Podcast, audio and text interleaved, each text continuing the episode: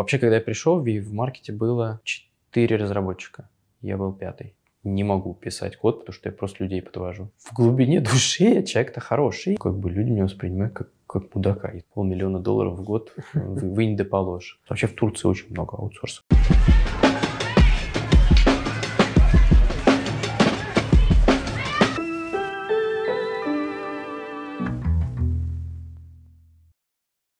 Всем привет, меня зовут Сергей Анчутин, я руководитель компании DoubleTap.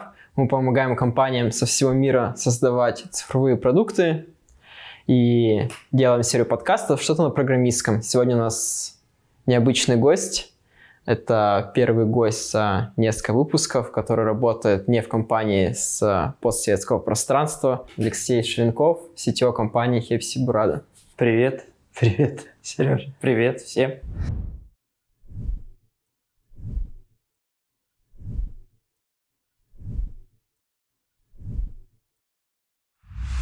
Вот, хочется сегодня поговорить о твоем опыте до Хепсибураты, о Яндексе и о турецком опыте, что ты узнал за более чем год работы в Турции.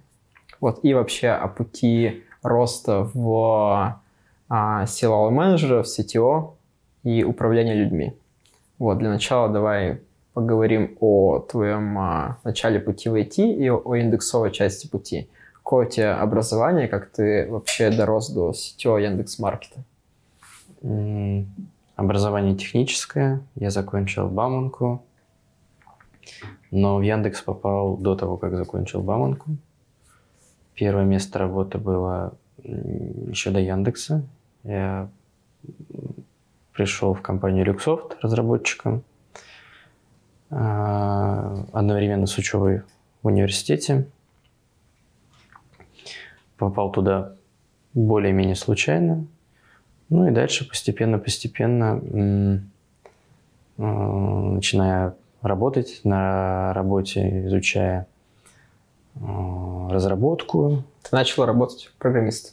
Да, я начал работать программистом. У нас была трехмесячная стажировка в компании Luxoft летом. Но большинство ребят пошли в тестировании после этой разработки, э, после этой стажировки. На стажировке мы изучали в основном Rational Unified Process. Luxoft — это аутсорсер. Компания аутсорсер, кстати, по-моему, сейчас в Турции они открыли какой-то филиал или часть. И после этой стажировки я попал, пошел в отдел R&D Люксофте был такой интересный отдел. Они разрабатывали систему трехмерного моделирования больших пространств, систем безопасности больших пространств. Вот, занимался там оптимизацией э, расстановки датчиков в этом трехмерном пространстве, сенсоров, камер и так далее. Э, и где-то полтора года я там проработал мой менеджер ушел в Яндекс и позвал меня с собой. Это был какой год? И это был 2005 год. Я решил попробовать пособеседоваться. Ну, потому что в целом ты как бы первое место работы, первый раз поменять работу не так просто. Прошел пять собеседований, четыре или пять собеседований. Как-то вот бесконечное количество собеседований. Есть я приходил на собеседование, приходили люди, уходили люди. Ну вот, и в итоге получил офер, пришел в Яндекс, да. Мне было... И я был на пятом курсе. Какая у тебя была должность, на чем а. ты прогал, в каком сервисе? Да, ну, программировать я начал на Java, а, пришел я разрабатывать Яндекс Маркет. В основном я трудился над системой биллинга и партнерским интерфейсом для магазинов. Постепенно-постепенно, когда мы начали расти, а, вообще, когда я пришел, в маркете было четыре разработчика. Я был пятый. Раз, два, три, четыре, пять, да. Я был пятый. Ну и поскольку, поскольку компания росла и сервис тоже рос, мы делали новые сервисы, делали какие-то новые вещи. Ну, например, там через год мы начали делать отзывы. Внезапно вот сейчас кажется, что отзывы в Якоме это ну, что-то вообще такое очень неотделимое. Есть товар, есть отзывы на товары. Вот, вот на маркете не было отзывов. А потом, соответственно, с ростом команды появилась команда, которая работает над, ну, группа, которая работает над э, биллингом и партнерским интерфейсом. Это называлось MBI. Потом э, у нас появились сотрудники и разработчики в Питере. А, и, соответственно, я стал руководить московской частью разработки. Как вообще этот переход осуществился из э, разработчика в руководителя? Ну, естественным образом вот группа выросла. Сначала это было, ну, грубо говоря, так получилось. А, задач для одного человека вот в, во всей магазинной части оказалось чуть больше, чем на одного человека. Поэтому решили нанять еще одного. И, в общем, вот это было, наверное, первое, найти, найти себе сотрудника. Это, грубо говоря, построить э, команду самому. Вот. Тебя это не смущало, то, что там, ты разработчик, ты хочешь программировать, и нужно начинать заниматься организацией? Мне, меня это не смущало, потому что у меня задачек стало больше, чем я мог сделать, и меня вот это скорее смущало. То есть э, ты когда начинаешь работать, ты такой, тебе ты не знаешь вообще, как это все устроено, там, бэклог, задачи, э, поддержка, баги. И в какой-то, ну, ты приходишь на работу, и ты такой сначала, тебе говорят, вот это надо сделать, ты делаешь, вот это надо сделать, ты делаешь. А потом, когда начинают сыпаться тикеты, их больше, чем ты можешь сделать, тебя начинает в какой-то момент накрывать. Ты такой, блин, блин, я никогда это не сделаю, а их все больше. Вот. И в какой-то момент ты пытаешься с этим бороться, не знаю, там пытаешься говорить, что нет, это не баг, давайте, значит, это его там закроем. Или когда-нибудь в какой-то момент я решил, что надо, ну, как бы вот больше рук. Вот мы начали собеседовать, искали человека. Это было интересно, но мне скорее важно было не то, что э, я не буду писать код, а то, что у меня будут еще одни руки, и мы сможем сделать больше, закрыть больше тикетов. Но работа с людьми тебя не смущала никак на старте? То есть что многие боятся работать с людьми, боятся брать ответственность, то, что должен давать какие-то таски человеку. Ну, а что, все мы взрослые люди, как это, один таск я сделаю, другой он, один таск я сделаю. Я сначала не смотрел на это как-то на, знаешь, как на том руководство. Я скорее смотрел на то, что нам нужны еще одни руки, давайте, значит, это самое возьмем надо больше минералов, надо больше ресурсов. Ну, то есть у тебя этот переход как-то нативно осуществлялся? И ну, я не воспринимал это как руководство. Как, а потом появились такие управленческие проблемы, типа человек на работу не ходит, например, там, не знаю, тикеты делают дольше, чем надо.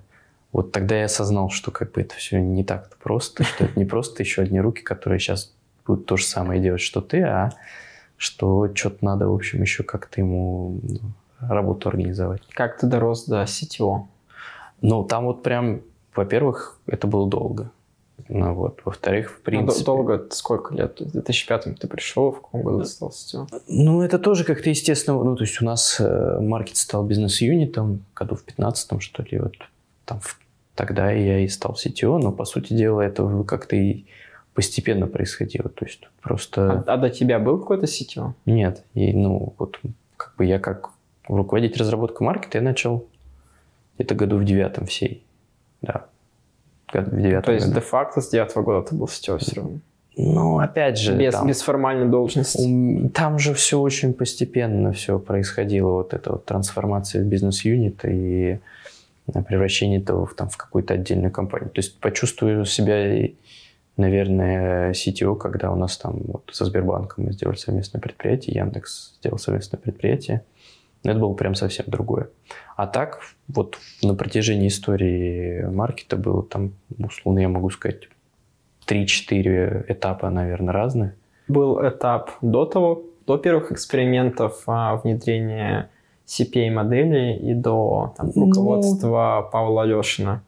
Вот, так, тогда Марк представлял из себя маленькую команду, да, очень? Ну да, то есть, ну даже так, там, когда это э, группа из четырех-пяти человек, это одна история. Когда я там в команде там 50-60 человек, вне зависимости от того, CP это или не CP, это другое. Когда уже несколько сотен, условно говоря, когда ты знаешь всех людей в команде, это одно. Когда ты уже начинаешь людей не узнавать в команде, это другое. И то же самое, кстати, с твоей командой. Условно говоря, у меня сначала там человек до 60, наверное, ты вот всех знаешь в лицо. Начиная где-то со 100 человек, ты такой уже... М-м-м, ну, можно и это и когда уже было человек 300, наверное, это уже совсем другой, другой уровень. Как бы, знаешь, есть же тоже там team lead, менеджер, директор, вот эта вот иерархия, там, не знаю, VP. И они там достаточно четко различаются. Там team lead 5-7 человек, 10 максимум, в зависимости от компании. Менеджер у него несколько команд, ну, 3, 4, 5, не больше. То есть если так перемножить, это человек 40, наверное, да, 20-40 а, человек. Уровень директора, там, инженеринг-директора, это, ну, там, условно говоря, 5 менеджеров, это там 100-200 человек, может быть. Вот. Вот следующий уровень, это уже вот, как бы, грубо говоря, как, как. Хотя в разные компании по-разному, где-то CTO это уровень даже тем лида может быть какую-нибудь маленькую. Ну, это зависит от размера компании. Там, конечно, если компания конечно. очень большая, у тебя может вот, Но вот это вот из там десятков тысяч. Вне зависимости от вне зависимости от размера компании, вот эти градации не зря там во всех в разных странах, они более-менее там стандартизированы, вот эти градации, о которых я сказал. Грубо говоря, управлять одним уровнем, управлять двумя и тремя уровнями – это кардинально разные отношения и подход. Потому что в первом уровне ты вообще просто, ну, как бы как своими пятью пальцами э, управляешь, да, на следующем уровне ты должен руководить руководителями, а на следующем уровне ты просто людей всех не знаешь, которыми ты управляешь. Вот. И тебе какие-то совсем другие подходы нужны к бюджетированию, к ресурсам и ко всему остальному. Вот начиная с директора, наверное, это вот типа директор, э, инженеринг-директор, это вполне себе вот такой мини-CTO. Вот. Ну и можно сказать, что там, условно говоря, когда в маркете я был скорее на уровне инженеринг-менеджера, там, это один этап. Да. Дальше, когда уже у нас было там 100 и больше человек, и вот мы начали делать как раз CPA-модель, но маркет-то начал расти как раз, когда решили эксперименты первые, как ты сказал, делать CPA-модели. А, вот. вот это вот, э, наверное, уровень инженеринг-директора. А дальше, когда тебе у нас начали появляться, э, скажем так, э, не один э, сервис. Ну, кстати, вот начали мы экспериментировать с разными сервисами, как раз и с, с, с твоим появлением, да, город и... Ну да, это кажется совсем сторонне от маркета была штука, мы просто были к маркету а, ну, ты знаешь, мы же... Прикрепление организационно, но... Мы же все-таки их сделали, э, исходя из одной идеи. А что, если сделать маркет услуг? Ну, типа, вот маркет был такой маркет, значит, это самое, как бы еще можно, значит, это самое, денег заработать. А, в парадигме маркета можно пойти делать... еще приторговать. Ну да, а, категории-то все есть. То есть в какой-то ну, там, момент вертикали начали появляться, которые там авто и работа рядом с маркетом. То есть мы даже чуть-чуть пересекались по командам а, и по технологиям, что, в принципе, логично. Маркет — это что? Что было маркет? У тебя есть объявления, у тебя есть категории разные, у тебя есть фильтры. Ну, вот приходишь, а, ну и поиск, конечно. Приходишь, что-то ищешь, или фильтрах фильтруешь, в каталоге заходишь, у тебя карточка, все, купил. Ну, в случае маркета был перешел на магазин. Почему не сделать из этого категорию квартиры или поддержанные товары и так далее? Ну, или машины. Был такой авто Яндекс.ру. Вот. А, так что вот когда мы начали делать еще вот эти сервисы, тогда уже у нас достаточно большая команда была. У нас тогда были Яндекс услуги, банковские услуги, а потом го- город, тоже услуги. А, вот. вот это уже было у нас достаточно много, и, наверное, с этого момента, можно сказать, это уже следующий этап какой-то пошел после менеджера. Да, как, как менялась твоя роль и список обязанностей? А никак. Ну, это вот все вид. Это же, если ты переходишь из э, компании в компанию, у тебя достаточно четко границы ты можешь провести. А если у тебя команда растет, ты нанимаешь там, не знаю, э, три года мы росли в два раза. Ну и как список обязанностей. Ну, в какой-то момент, например, в моей команде, кроме разработки, появилось, э, появились ребята из инфраструктуры, ну, там, админы. Потом они стали девопсами. Ну, вот это изменение было, да. Ну, а ты сам понимал, что должен, не должен заниматься там каким-то микроменеджментом, уже таким менеджментом команд, а уже должен менеджерить более высокоуровнево и больше доверять ну, своим вот... прямым подчиненным, чтобы они уже менеджерили какие-то более... А это пришло не сразу, это приходило постепенно. Я и знаешь, наверное, важный, важный момент был, когда я код перестал писать. То есть я писал код где-то до 2013 года, в продакшене имею в виду. То есть там, я сейчас могу что-то пописать, как все CTO, конечно же, тебе расскажут, что они сейчас могут код написать. Я тоже расскажу. Но, ну, в смысле, мой код последний в продакшене, там, наверное, в 2013-2014 году появился. И я четко для себя, я помню, прекрасно осознал, что я не могу писать код, потому что я просто людей подвожу. То есть, если я на себя что-то возьму, я подведу людей. И мне так от этого было неприятно. Ну, то есть, такой, блин, значит, это самое, вот это же я обещал сделать и не сделал, потому что мне нужно было здесь разрулить, тут проект э, разобрать, тут, значит, проблему решить. И я решил, что надо себя все по рукам. А у тебя прямо было страстное желание написать код?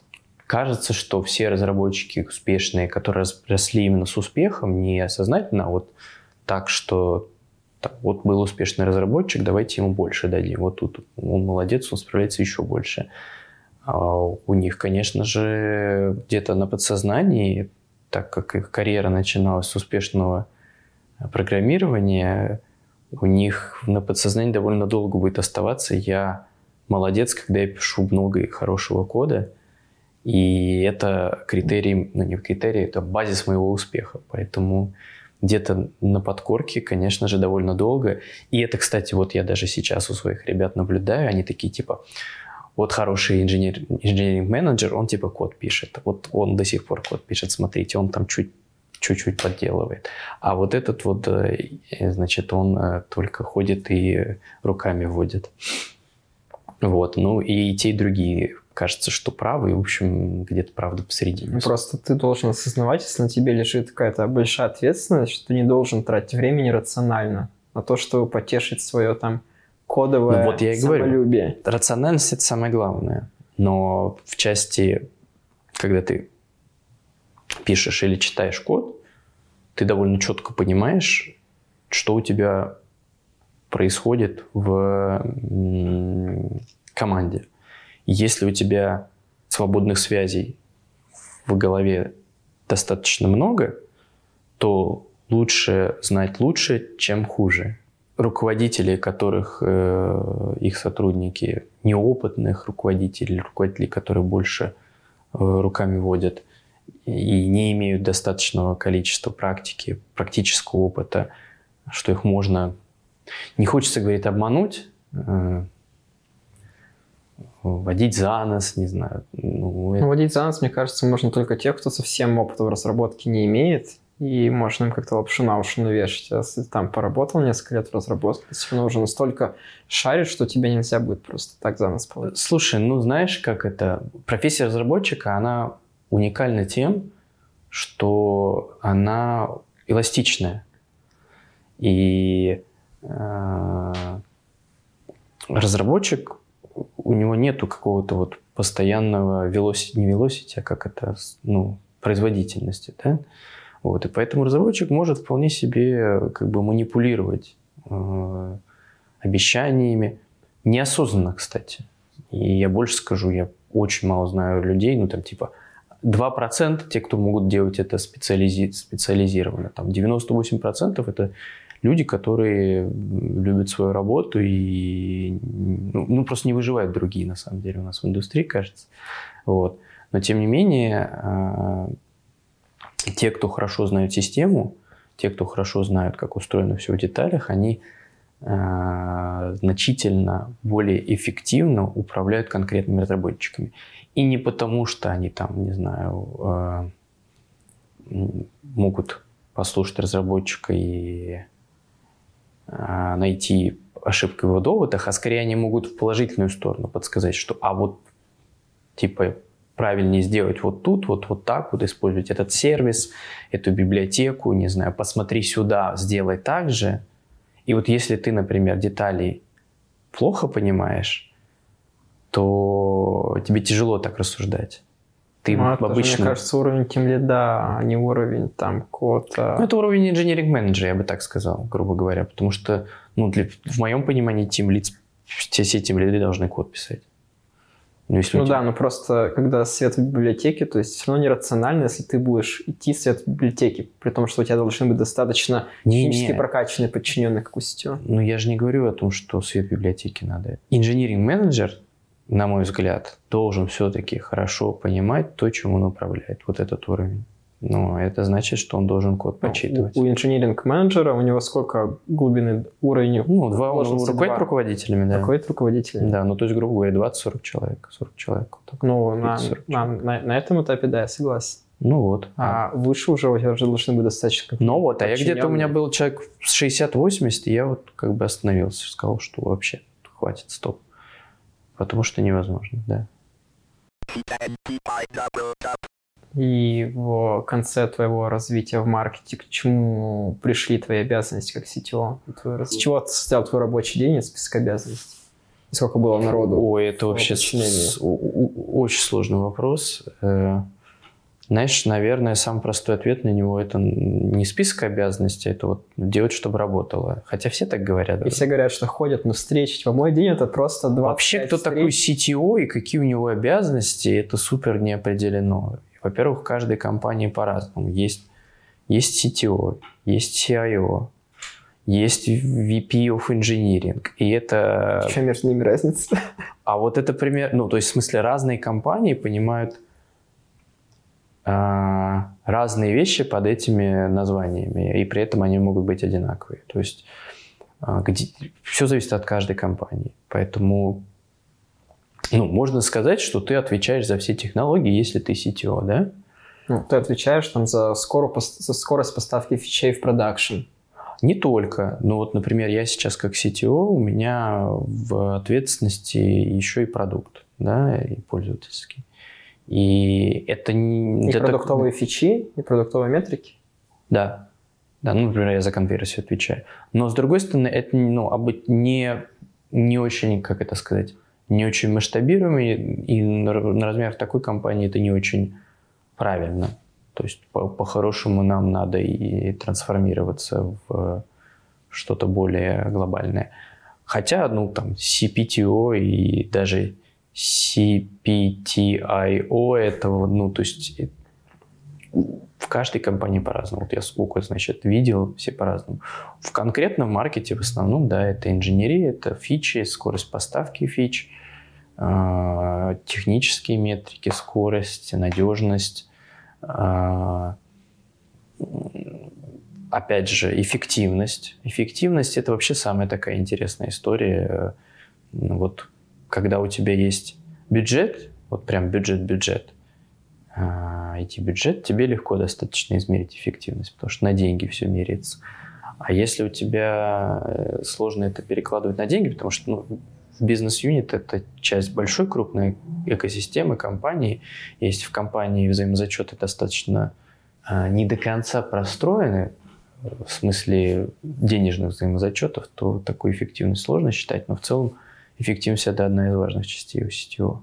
То есть скорость... А что есть эффективность? Количество фичей, которые были сделаны за эти деньги?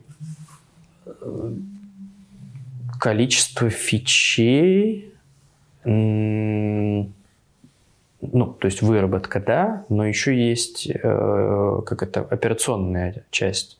Но, грубо говоря, вот ты ничего не делаешь, у тебя идет трафик, там, не знаю, запросы, еще что-то, насколько эффективно ты эти запросы обрабатываешь, это часть тоже. То есть есть часть э, капексовая, инновационная, насколько эффективно ты идешь вот эти фичи деливеришь, а есть еще операционная, насколько эффективно твоя система работает. Ну, то есть, что у тебя marketplace не лежит, нет, это третье. Это еще и что он, ну, в смысле, что он в целом как бы работает. А эффективность это что, ну, там, типа, условно говоря, э, что ты не растешь линейно с... Э, или растешь линейно. Это тоже неплохо, кстати, по сравнению с том. Что ты не растешь, например, квадратично с точки зрения ресурсов, если у тебя растут, например, транзакции. Вот. Лучше растешь линейно, а лучше даже, там, не знаю, еще менее, чем линейно. Вот. Для чего нужны алгоритмы? В, в этом смысле, как бы, э, это очень важная составляющая, да. Не только алгоритмы, конечно, знание системы, сколько она хорошо работает, а, но в базе все равно действительно алгоритмы, сложности. А в маркете на продукт как-то влиял и на решение внедрения CP, CPC, откаты туда-сюда. Ты знаешь, в Яндексе же, ну вот одна из первых вещей, которую, по крайней мере, когда я пришел в Яндекс, э, нам так говорили, это, ну, по-моему, очень правильная штука. Значит, вот есть менеджер продукта, есть разработчик. У них у каждого, конечно, есть своя зона ответственности. Менеджер отвечает за продукт, за то, какие фичи пилить, разработчик отвечает, как пилить и пилит. Но, с другой стороны, они оба отвечают за результат. Это означает, что как бы ты как разработчик можешь прийти к менеджеру и сказать там, ну, «А, давай сделаем так, давай вот такую фичу запилим. Или мне кажется, вот это ерунда, лучше это делать. А так же, как и он к тебе может прийти и сказать, дружище, а вот как бы мне кажется, что вот можно тот сервис использовать. Или, например, я знаю вот тут вот какую-то базу данных, мне ее посоветовали, а ты не слышал про нее. И это нормально, и каждый не окапывается и не говорит там типа не ходи ко мне, не советуй мне про базу данных, я лучше знаю, и вообще иди свои кнопочки придумывай. И также и в обратную сторону работает, потому что, ну, представь себе, не знаю, какой-нибудь фронтендер, он а, там, иногда 8, иногда 10 часов сидит с этими кнопочками, а, компонентиками, и он значительно лучше знает не только corner cases, но вообще в целом, а как оно бывает, потому что и смотрят на другие. И вообще иногда продуктологи хорошие появляются из фронтендеров. Не всегда, правда. Вот. Поэтому м- вот эта вот культура а, взаимодействия, когда каждый дополняет другого, но и при этом чувствует свое, а, свой вклад и возможность этот вклад сделать, это суперэффективно получается. Потому что ты не просто делаешь, э, там, не знаю, JSON перекладываешь, да, а ты понимаешь, что ты довольно четко влияешь. И вот эта, кстати, эластичность, о которой я говорил, да, в нашей прекрасной профессии, она очень, на нее очень сильно вот эта вот причастность влияет. Поэтому, ну, там, типа, насколько влиял ли я на CP или на CPC – да, конечно, влиял. Ну, там я 16 лет в маркете проработал, э, и как минимум решения, которые делались и принимались, ну да, я в них принимал участие, и, и это, это хорошо, это правильно. При этом в маркете за вот эти вот этапы, которые ты перечислил, а, было достаточно радикальная смена руководства несколько раз вначале, когда был там маркет небольшим, там было только CPC, там был в некотором виде Алексей Авдей руководителем, потом а, его сменил Алешин, который приходил консультантом на несколько лет, когда началось первые попытки введения CPA, и потом была достаточно большая смена, когда а, Алешин ушел, был Шульгин, а потом а, Кришаков стал SEO и ты со всеми мог находить общий язык и остался на протяжении всех этих лет. Ну, во-первых, в маркете, когда я пришел, был э, Илья Положенцев, Джин, и, да, и вообще говоря, маркет и до этого у него были этапы. Ну, то есть история создания маркета, она и сильно раньше. В который... История создания маркетов, который Паша Алешин код писал. Ну да. Вот. Как, когда был там еще Завалишин, которого создавал. Да, который именно так. создал То есть, тоже аутсорс-компанию. да, там много-много э, еще до этого было про интересных проектов и замечательных проектов. Вот. А, и мне кажется, что резких... э, из- ну, я, я не скажу, что были очень резкие изменения. Наверное, одно вот из всех, из всех изменений, потому что, ну, Илья параллельно с Ильей у нас, когда Паша и Женя Ламизу был период, курировали после Ильи, а, потом, потом я не вспомню, там все сложно было, вот, но потом в какой-то момент постепенно-постепенно Паша стал руководить маркетом, да. Да, но мне кажется, вот интересный этап, который интересно рассмотреть, это когда маркет начал пытаться выходить в офлайн и внедрять CPA-модель. Потому что раньше... В офлайн В прям. офлайн, да. Но в офлайн мы... И, кажется, там же была такая спорная ситуация, когда CPA начали вводить, были магазины все недовольны этим. Было Это не очень- офлайн был, ну, на мой взгляд. Вот я, Но с- это были пер- первые какие-то намеки. я сейчас попыток. понимаю, что такое офлайн. Но это понятно, да. И я как раз, а, четко понимаю, что это был, ну, далеко не офлайн. как раз Это тогда был- и была проблема, что в Яндексе не было людей, которые знали, что такое офлайн. Ну да. Ну почему, К- когда Паша, когда мы начали делать вот э, CPA, у нас появились люди, ну, которые в целом знали, что такое офлайн. Там было несколько человек, там у нас появился категорийный менеджмент, как вообще как сущность. Вот это тоже была отдельная история. Но в маркете, который, в котором как раз не было офлайн, который ничего сам не продавал, это было сложно внедряемо. То есть э, вот, практически было не очень понятно, как они должны э, рекламные модели управлять. То есть категорийные менеджеры, категории, коммерция, а они же как раз в основном в ритейле занимаются тем, что закупают, то есть ведут переговоры с э, закупками, с вендорами, производителями, закупают и потом, значит, управляют тем, как оно продается. То есть они координируют всю работу всех, координируют там маркетинг своей категории, координируют м, ценообразование, а, с операциями координируют то, как оно там доставляется, все вот это вот.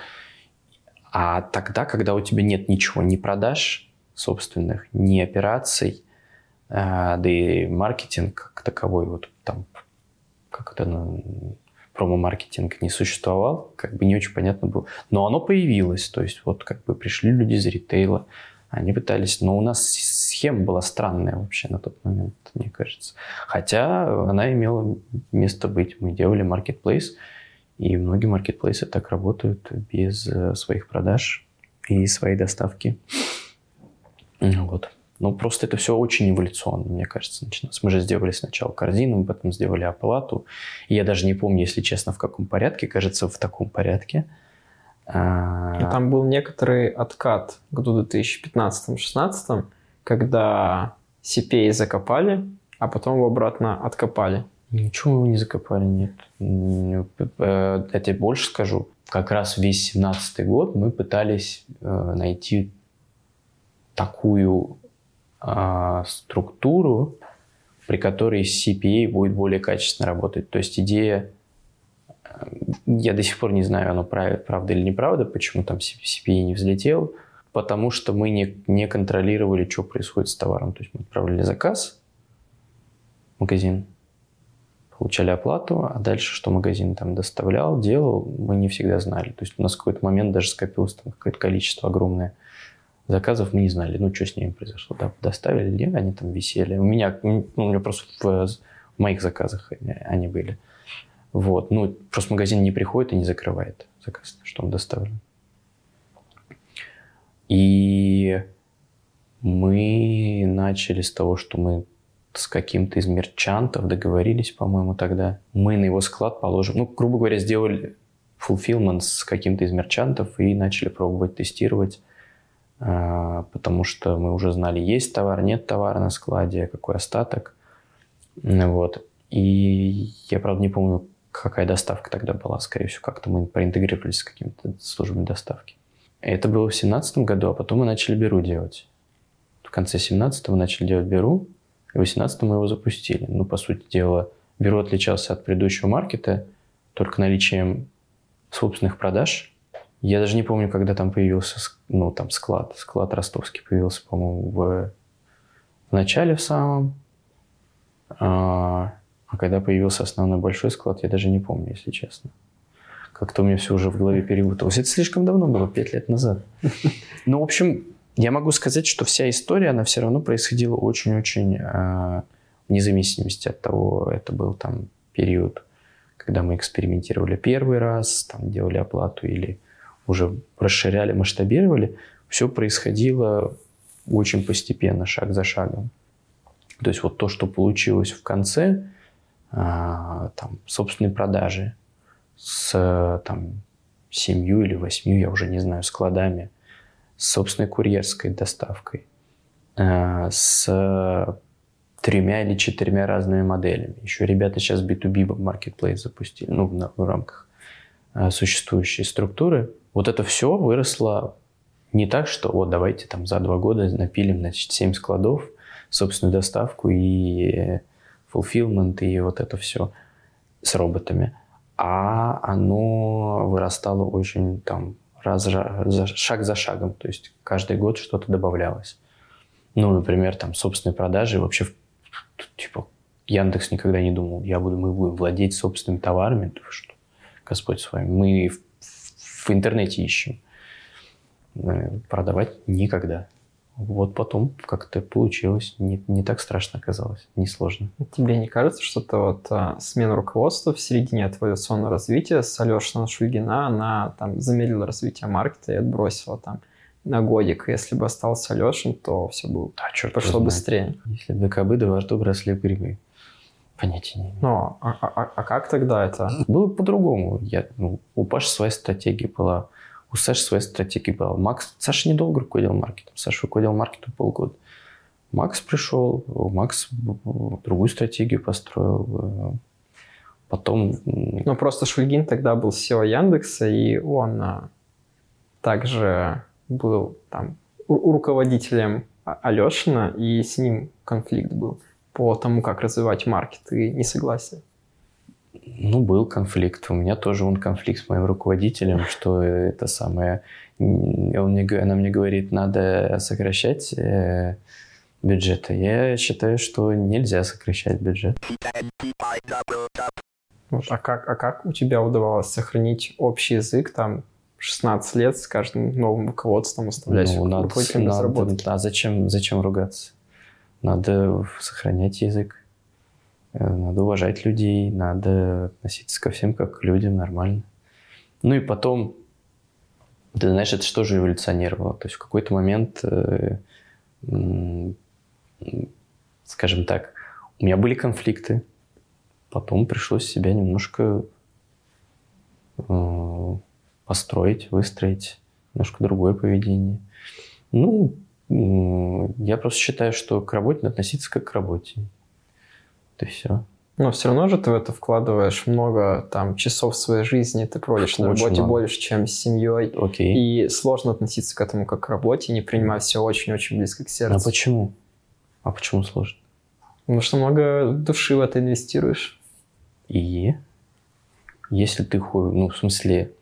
И поэтому какие-то вещи начинаешь воспринимать очень лично.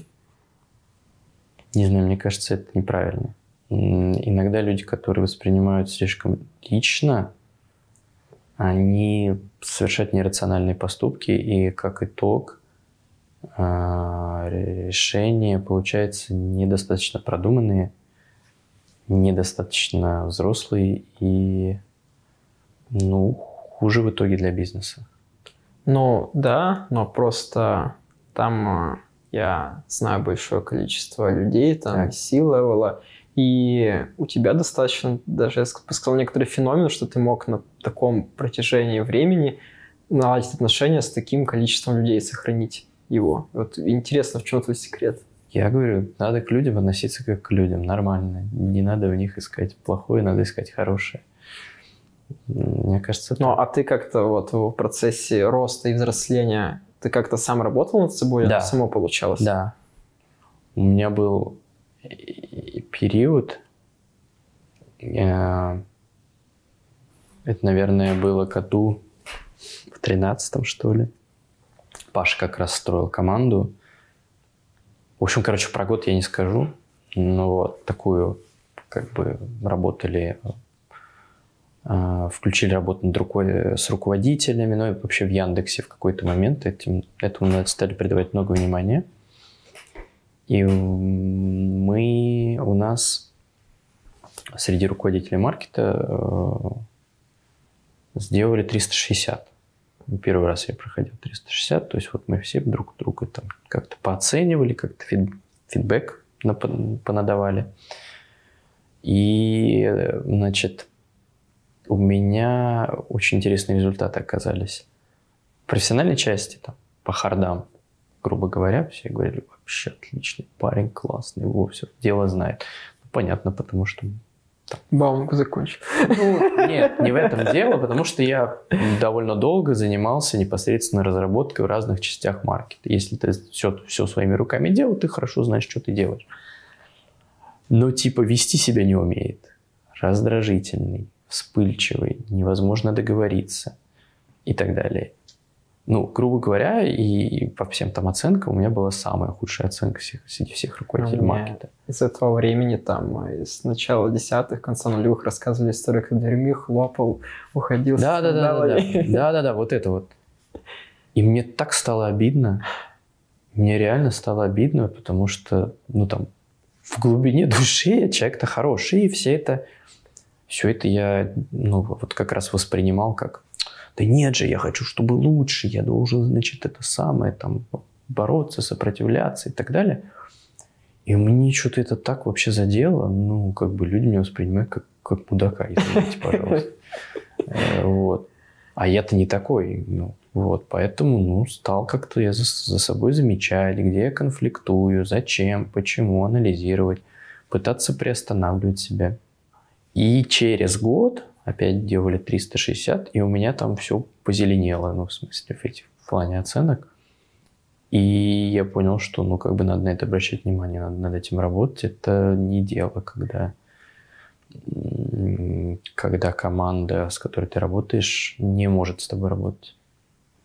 Мне это очень помогло, я до сих пор многим рассказываю, потому что я вижу, что люди, особенно которые болеют за свою работу, болеют, ну, то, о чем ты рассказал, собственно, да, когда же работает большая часть твоей жизни, когда ты вкладываешься в нее, очень сложно э, остановиться и не не наговорить ерунды, наверное, не наделать ерунды, да, но вот, но при этом, однако, последствия значительные. Люди разные, а, нужно пытаться ставить себя на, на место других людей. Ну, а как, как принимать себе, когда там руководство делает что-то, что ты считаешь абсолютно неправильным? Попробуй поставить себя на их место. Я очень много вещей ты начинаешь понимать, когда пытаешься посмотреть на проблему с другой стороны. Ты смотришь на другой стороны, с другой Конечно. стороны, но у вас концептуальное разногласие там в стратегии, куда вести компанию. Они считают так, а ты им говоришь, это не так, приводишь аргументы, они говорят, нет, все равно Мое делаем по-другому». мнение, что в любом случае, если у тебя там нужно учиться коммуницировать вменяемо с доводами, если ты ставишь себя на место другого человека и понимаешь его доводы, то тебе и проще свои доводы донести. И вот, вот, вот это мастерство нужно оттачивать. Не мастерство, давай подеремся и, значит, это поконфликтуем, а мастерство, каким образом донести свои доводы, объяснить и попытаться убедить э, в правоте.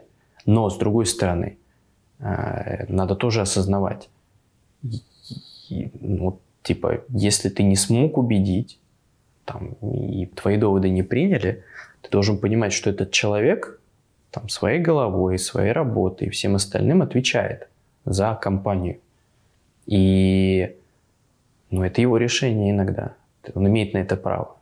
Ты должен ему дать это право. Ну, представь себе, ты руководитель, да? и какой-то разработчик начинает с тобой спорить. Да, он, ну, как бы, и вот он спорит, спорит, объясняет тебе, почему его решение более правильное, но, ну, не уговорил он тебя. Недостаточно было доводов или стратегии твоя не, не, со, не сочетается с его доводами, да? Ну, вот ты принял другое решение. Он тебе должен дать такое право в итоге после вашего разговора, чтобы ты это решение принял. Потому что это все-таки твоя работа принимать это решение. Ну вот, если ты все это соединишь, нормальное вменяемое отношение к людям, попытка, ну, умение поставить себя и услышать их э, сторону, э, умение доказать то, что ты прав, объяснить достаточно четко, потому что многие люди страдают не только тем, что, э, там, грубо говоря, они спорят, а тем, что они просто объяснить не могут. И в коммуникациях очень многие компании ну, как бы нарушены из-за этого, друг, друг друга не понимают. То есть объяснить качественно. Но и в итоге ну, disagree but commit. Все-таки это команда, и если все будут друг с другом только спорить, ты ничего не достигнешь, не достигнешь в бизнесе. Да, но бывает такое, даже на своем примере, что мне объясняют, я говорю, нет, это не так. И люди как-то начинают уже агрессировать на это и говорить, типа, я уже уже сто раз объяснил, ты меня не понимаешь. Ну, я говорю, что если ты, ты уже с другой стороны, а как быть с людьми, как быть с сотрудниками, да, которые агрессируют и ведут себя так. Это уже немножко другая сторона, типа как менеджерить людей, которые э, агрессивны, которые, там, не знаю, считают, что они правы и так далее, и так далее. Но здесь со твоей стороны уже надо уметь объяснить и донести до них э, информацию. То есть вообще хорошо помогает контекст. В очень многих компаниях нарушен инфор- поток информации сверху вниз. В Яндексе, кстати, в этом смысле практически всегда было, ну, не могу сказать идеально, наверное, но в каких но максимум из того, что можно было выжить, обмен информацией. То есть что происходит, почему, когда. Всегда коммуникация была налажена. Во многих компаниях, там, не знаю, достаточно консервативных, э, что происходит с компанией, почему, какие решения приняты, пипец, просто неизвестно ничего.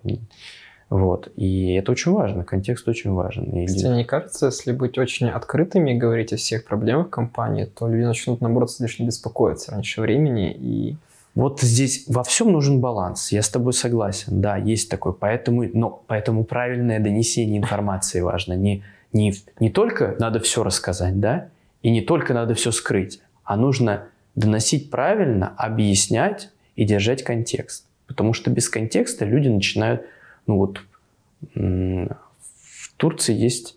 Нет, это не в Турции все-таки, это, наверное, у нас компания такая.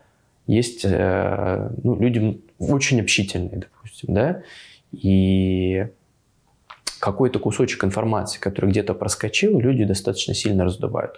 У нас это есть в, э, менталитете, но чуть здесь это более развито. Люди более, как сказать, экспрессивны. Вот. И я зачастую такое, а вот кажется, что значит он там, то есть слухи раздуваются бесконечно. И, конечно, если ты достаточно контролируемо делишься информацией, а, объясняешь людям, что и почему сделано, и опять же разным уровнем разное, но это опять же зависит от того, как хорошо ты этот контекст предоставляешь. Люди очень сильно помогают, понимают. В плане половину таких проблем можно с этим решить. Ну а дальше, если совсем клинический случай, ну дальше надо уметь сказать нет, ну аккуратно, опять же интеллигентно, э, ну сказать там, как это, my way or the highway. Расскажи еще про историю со Сбером. Было какое-то влияние Сбера на маркет, когда Сбер проинвестировал 15 миллиардов рублей при оценке в 30? И что тогда для вас изменилось? Кроме того, что вы получили много денег. Ну, смотри, На совместное развитие. предприятие. Есть э, борт. Половина борта. было как два, два из Сбербанка, два из Яндекса и два независимых директора. А, Совет директоров маркета был? Да. Беру. Нет, Беру это Беру. Совет директоров Яндекс Маркета. А, было ли какое-то влияние Сбербанка? Конечно. Ну, типа Сбер пришел, владеет половиной компании, может ли быть какое-то влияние от Сбера? Ну, а их, кроме вот этого совета директоров, у них были их менеджеры на позициях каких-то в Нет, нет, нет, не было. Не было. Ну, мы с ними работали, знаешь, как больше с совместными проектами. То есть у нас был ряд совместных проектов, и были ребята, ну, то есть, э, которые э, там в Сбере за разные вещи отвечали, там, не знаю. Даже я почти с технологиями не общался, в основном ну, там из бизнеса, из core из... Как это называется? Есть core а есть частные клиенты. Я не помню, как это называется. Ну, то есть вот с, с продуктами, с ребятами, которые отвечали за проект, который с нами... Ну, например, спасибо, да, мы интегрировали, и, кстати, довольно, по-моему, успешная была программа на маркете много тратили, много получали. Ну да, я тратил, кстати. Mm-hmm. Спасибо от Сбербанка. Если Пожалуйста. ты пользуешься, то... то не накапливаются и нужно их куда-то девать. Да, да, да, потому что там какой люди даже не знают, что у них там столько спасибо. Мы делали проект с, с приложением, интегрировались, с ID мы интегрировали.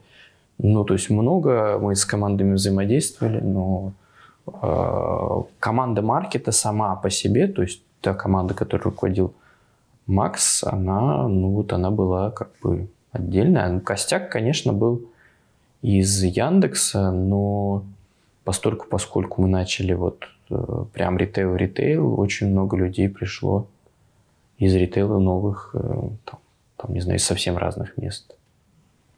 Вот от этого сберовского влияния не было какого-то конфликта культур потому что там разные подходы к управлению.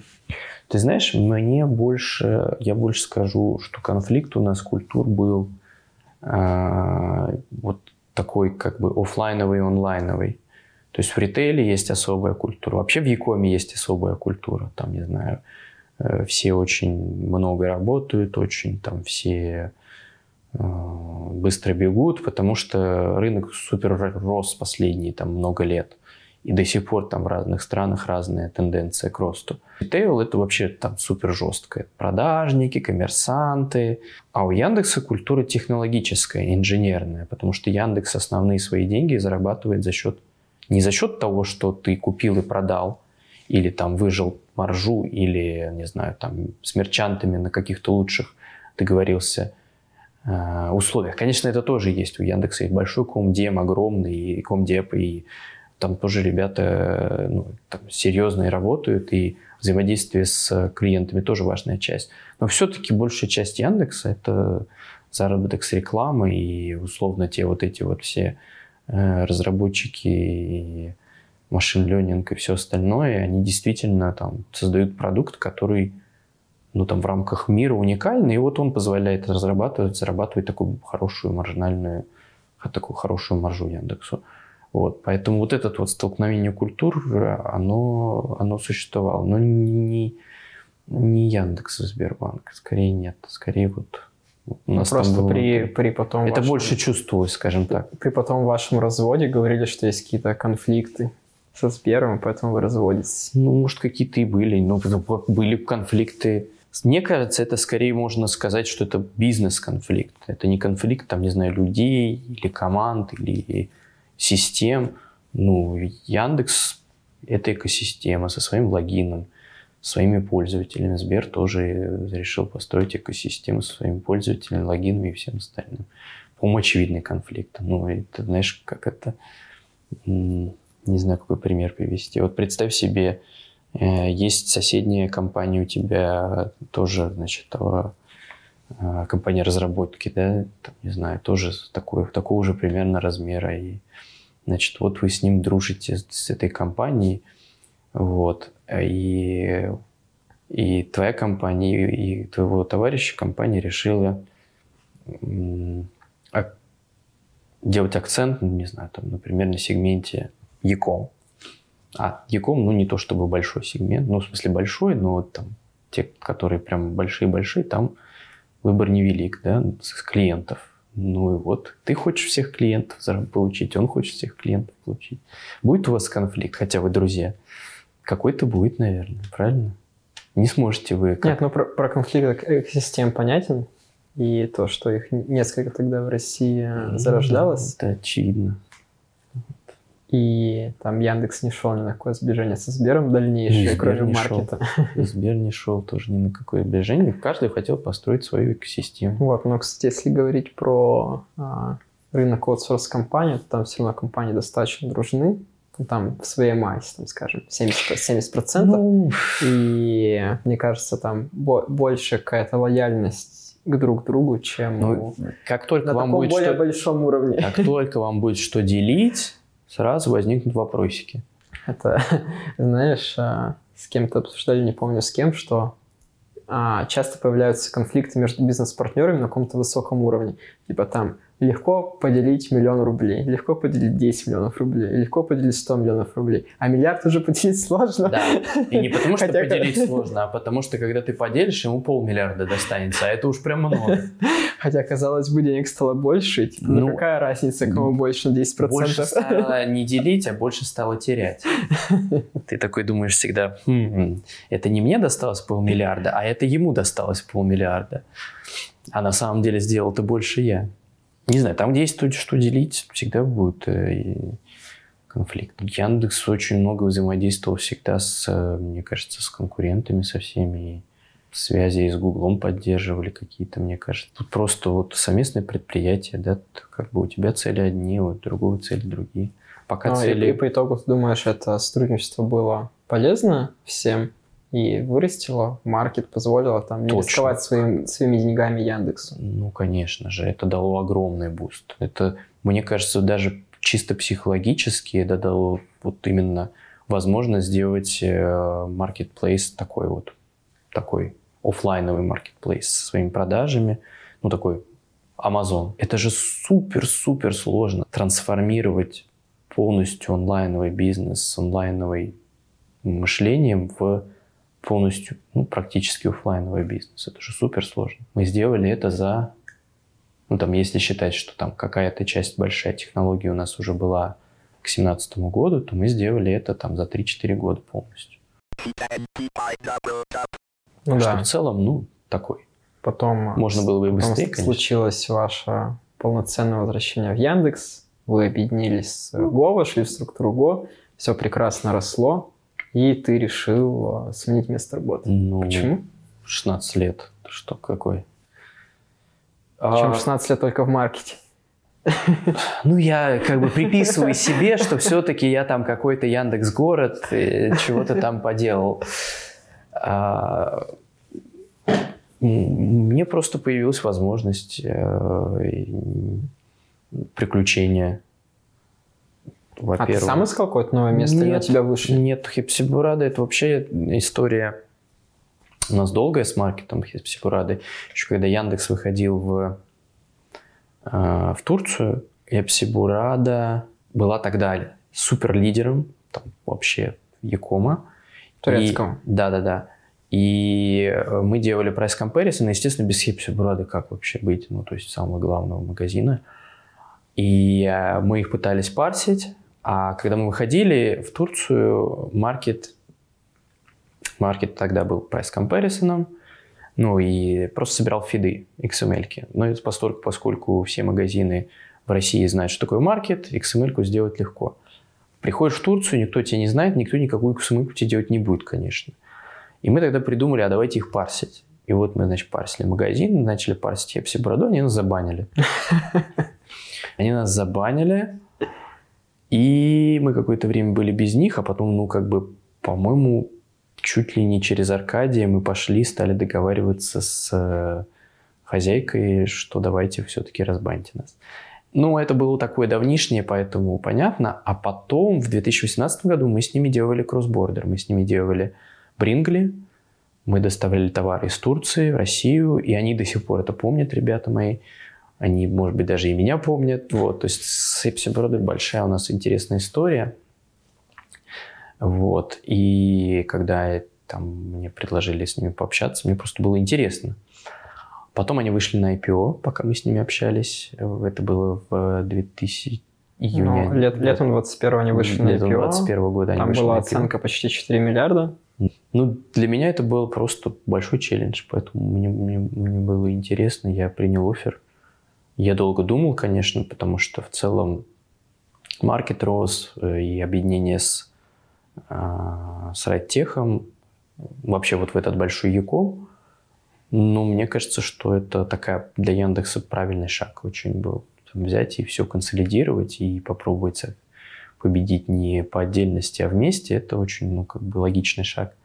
Но, тем не менее, Ну да, и оффлайн бизнес сейчас прям существенную долю Яндекс составляет. да, да, да, и, да. И вот это вот а, синергия, Доставок, так- так- такси, такси, да, да. да, да, быстрого, быстрого якома, да, и Моя вот любимая это фича, кстати, когда у тебя товар из маркета может храниться в лавке, Да, это вообще 10 минут супер, да? доставится. очень, круто. классно. Я причем, когда вот там, наверное, последний год только практически этим и пользовался, потому что это такой типа назаказывал чего-то, и сидеть ждать курьера или беспокоиться, что сейчас там где-нибудь под дверью или консьержки эти заказы оставят.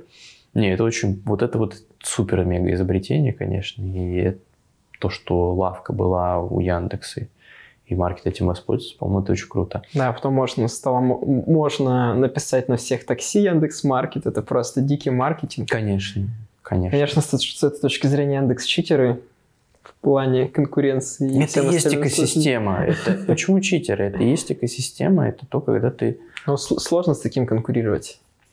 Ну, у этого есть и свои минусы. Это большая махина, которую нужно уметь управлять. И управлять еще качественно и эффективно. Но, тем не менее, ну вот осенью уже окончательно я принял решение переходить. И, ну, то есть, как это... Решил, что мне не хватает приключений. Решил сменить страну, язык, место жительства, но не, но не, как это, Ну, не индустрию. сферу. Но не индустрию, да. Должен находиться в Якоме и ритейле. Да. Да, именно так. А почему Хипсибурада вообще тобой заинтересовалась? Там, как я понимаю, это турецкая компания, где работают почти только одни турки. Не почти. Прям одни. И как им пришла вообще идея в голову позвать человека вообще со стороны, с другой стороны, с другой ментальностью? Они долго искали, я знаю, CTO. И у, у их CTO такая же история, как у меня. То есть их CTO, перед тем, как я его поменял, а, в компании работал 16 лет. Или 16, или 15, ну что-то такое. В общем. Них было до этого еще два других CTO, временных. Один прожил два года, а другой не выжил и, и, и полгода. Было очень удобно то, что я прям занимаюсь таким же сервисом. Ну, то есть в смысле очень похожим. Они делают супер application. Uh, у них тоже есть быстрая доставка Pepsi Express. Uh, Marketplace прям практически один в один. Ну, то есть я когда пришел сюда, у меня флешбэк за флешбэком был. То есть те же самые проблемы, те же самые решения, те же самые задачи. Матчинг, replenishment, прайсинг, рекомендации, поиск. Все то же самое. Ну, то есть, не знаю, мне кажется, что в мире э, можно людей, которые вот занимаются ровно тем же самым, пересчитать на пальцах одной руки. В Турции маркетплейсов 2-3. А, один вот как раз сам, самый большой конкурент, из него они вряд ли бы смогли там, схантить CTO один совсем уже маленький, так себе э, это самое, почти закончился. N11 его Гитер в том году купил.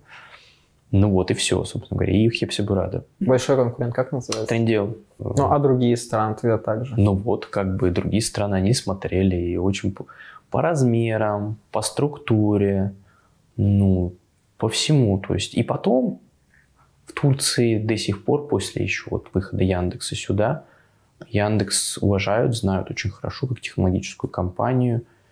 Поэтому, ну, вообще генеральным директором Яндекс Турции был член семьи, владелец, владелец Хепсибурада. Ну, прикольно. Ты можешь даже посмотреть, если будешь ездить на такси, там половина такси с Яндекс Навигатором ездит. Ну да, это я заметил. И он, правда, лучше работает, чем Google, даже, до ну, так, типа, я думаю, что, я не знаю, насколько Яндекс вкладывается в развитие.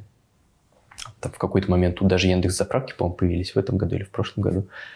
Но, тем не менее, правда, половина пользуется Яндекс картами, навигацией, и оно очень хорошо работает. Я, я пользуюсь то, вот, когда езжу, картами Яндекс карты. Сколько вообще обычно занимает такой цикл перехода силового чувака из одной компании в другую? А, Там вы от, год- от год- чего до чего? Да, вы там год общались или там три месяца. Ну, типа полгода, да, занимает. Но даже тупо, если ты уходишь откуда-то и там много лет, я думаю, что... Ну да, передача дел, Два-три понятно, года, долгая. Ну вот тебе пример, опять же, не про меня, про сетевого бывшего. Он мне дела передавал месяца два, но его формально еще год держали в компании. Типа ничего не делал, но вот он формально... Ну, часто то остаются консультантами, понятно. Ну, да, люди. да, да, да. Но это скорее, знаешь, мне кажется, что в компаниях такого рода человек работает там, 16 лет, 15 лет. э, Бывает, бизнес немножко переживает. В Яндексе, я думаю, меньше переживает, потому что там таких, как я, тех- тех- технических э, сильных специалистов достаточно много. Я не, я не сильно расстраивался, в смысле, что кто-то там не сможет меня заменить. Там ребят умных много в Яндексе хватает, а все-таки компания, когда частная, когда там CTO тут 15 лет строил все это вокруг и все знает, бизнес переживает очень, поэтому вот, вот так вот. Ну, тоже зависит, мне кажется. Иногда бывает это самое. Я слышал разные истории. Но бывает. И все. Расскажи еще подробнее про Хипсибураду, что она из себя представляет сейчас. Это экосистема чего и что там есть кроме маркетплейса? Эпсибура, да, и это... э, да, ее можно назвать экосистемой. В основе marketplace и несколько вертикалей. А, Две больших вертикали, и это отдельные бизнес-юниты. Это компания доставки, называется HepsiJet, а, которая доставляет не только заказы Хепси Бороды, но и там, заказы других интернет-магазинов. То есть там 2-3 или тысячи клиентов. Мгм. Ну, а- Клиент- а, у нее B2B чисто или B2C тоже B2B есть? пока, да. Вторая – это финтех. А, Это кошелек. Это BNPL. BNPL – это Buy Now, Pay Later, то есть рассрочка. И мы делаем а, оффлайн и оффлайн это значит off platform. То есть сейчас мы испо- используем всю эту платежку только внутри экосистемы, внутри наших сервисов. А, но там буквально там 2-3 месяца, 2-3 месяца, и мы будем а, у других продавцов. То есть там, в нашей платежной системе можно будет оплатить товары А у вас есть прям свой банк или банк-партнер? у нас есть лицензия, у нас есть э, что-то вроде банка. Тут сложно сказать. В общем, у нас есть лицензия на платежную систему, на банк. Да, был куплен банк, собственно говоря, и финансовые услуги мы делаем. То есть их еще не запустили. Там кэш-лон, а, кредит, настоящий кредит со всеми делами. Вот это в процессе реализации, ну, тоже там 2-3 месяца и, и в дамках. Вот, это второй большой бизнес-юнит. Ну и дальше у нас есть вертикали. А, Вертикали – это быстрая доставка из магазинов. Что-то вроде Яндекс еды, но только из магазинов, не из ресторанов. Билеты. Как бы в этом смысле мы на Озон похожи. Там есть Озон Travel, да, у нас есть э, и, э, путешествия. У нас есть гейминг вертикаль, игры, лотереи. Ну, это вот скорее... Если вы лицензии на игры продаете? да. Не, нет, не лицензии, мы продаем, э, мы, у нас лотереи. То есть э, здесь есть такая организация Ми- Ми- Милипьянга. Вот у нас не контракт, э, опять же, это тоже есть дочерняя компания Сине. И у нас есть вот прям хаб игровой, там лотереи, э, игровые механики, разные. э, Последнее, что мы запустили, Это лото у них, как же у них, у них называется томбола. Ну, это вообще томбола, это вообще известное такое название. У нас в России это называется лото. Мгм. Эти кубики, да, ставить. 66, 85. Это из пользовательских вертикалей. А, а и из бизнес у нас есть еще fulfillment. То есть, грубо говоря, мы у себя на складе храним и а, фулфилим заказы а, нескольких клиентов, ну так, довольно крупных, например, Мадам Куко или English Home, а, не только с Хепси Бороды, а и с их сайтов, и даже с э, конкурентских, с кон- с конкурентных площадок. То есть у нас на складе хранятся их товары, заказ там с Трендиола от нас или с их магазина приходит, мы упаковываем, То есть, и там э, HepsiJet B- им B2B отправляем. услуги ск- склада и доставки. Да, это называется Happy Logistics. Вот, то есть вот такая вот экосистема для пользователей и для... А слово хепси, оно что значит? Ну, вообще, Хепси Борода – это все здесь. Есть же, знаешь, такой э, амазоновский лозунг «Everything here», по-моему, они так называются. Ну, вот у нас это на- название такое. Хепси, все, Борода здесь. А, а дальше. Все, все логистика, все еда. Все логистика, все еда, все маркет, все путешествие, да. Но Хепси это скорее такой даже получается уже для нас. э, У нас есть еще кросс-бордер, довольно успешный inbound, то есть товары там из-за границы продаются на Хепси. И вот мы начали осенью операции в Азербайджане. Там сейчас пока такое раскачивается, но в целом То есть так вы работали только на турецкий рынок, сейчас Да. попытки финтеха выйти.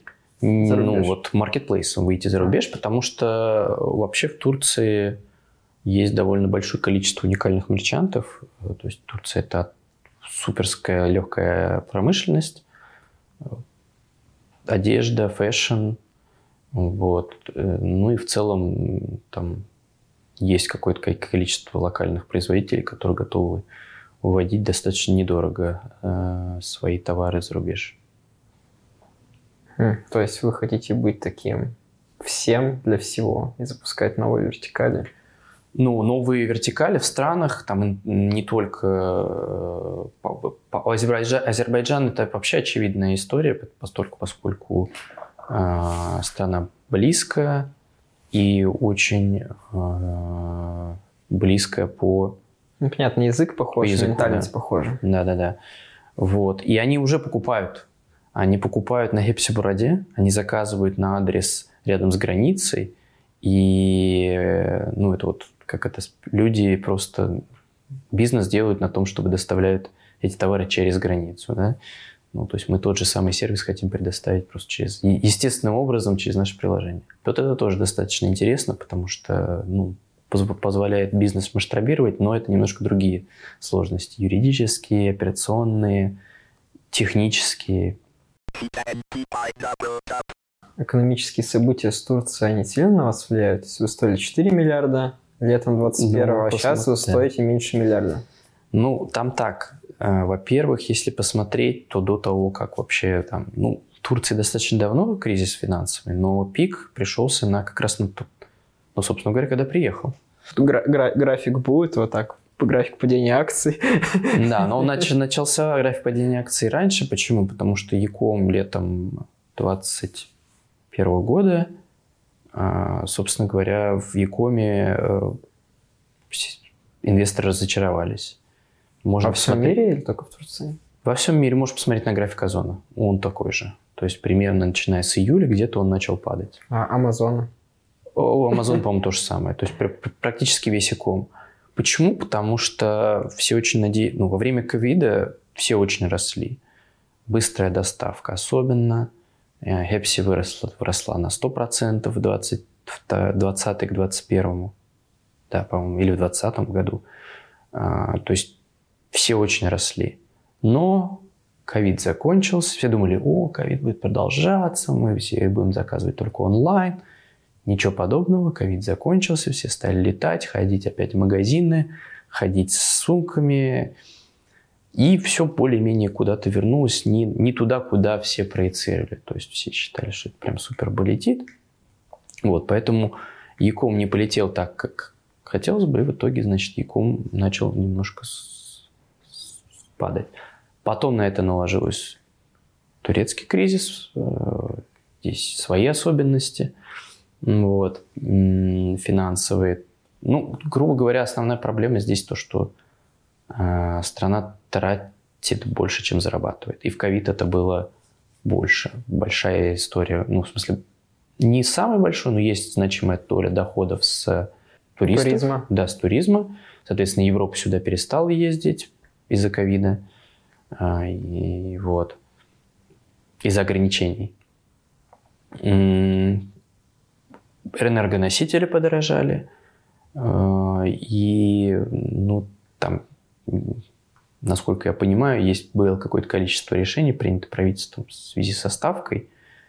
А, там ее вместо того, чтобы поднимать ее, опускали. Но это уже, опять же, там мне достаточно сложно судить. В итоге э, лира, когда я приехал, стоила 7, наоборот, доллар стоил 7 лир. В январе она пиканула до 12-13, чуть-чуть отлетела. И потом в течение года она вот постепенно-постепенно росла, где-то стабилизировалась в мае. К концу года она была 18,5 долларов, 18,5 лир доллар стоил. То есть не в три раза, но в два с половиной за год. А, и это привело к гиперинфляции, конечно, потому что, опять же, большое количество товаров импортируется в Турцию. Вот. Ну, а мы как, э, собственно говоря, ритейл, ритейл и продавец, а особенно в условиях того, что большое количество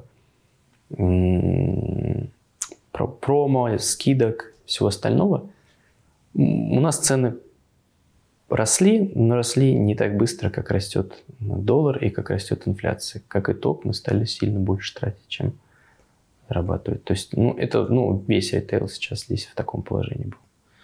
Вот. Вообще, в целом, в Турции сейчас не очень понятно, что такое дорого что такое дешево. Никто не может сказать. И какие меры вы применяете, чтобы выйти из этого кризиса? Наша основная задача в этом году – это выйти на окупаемость.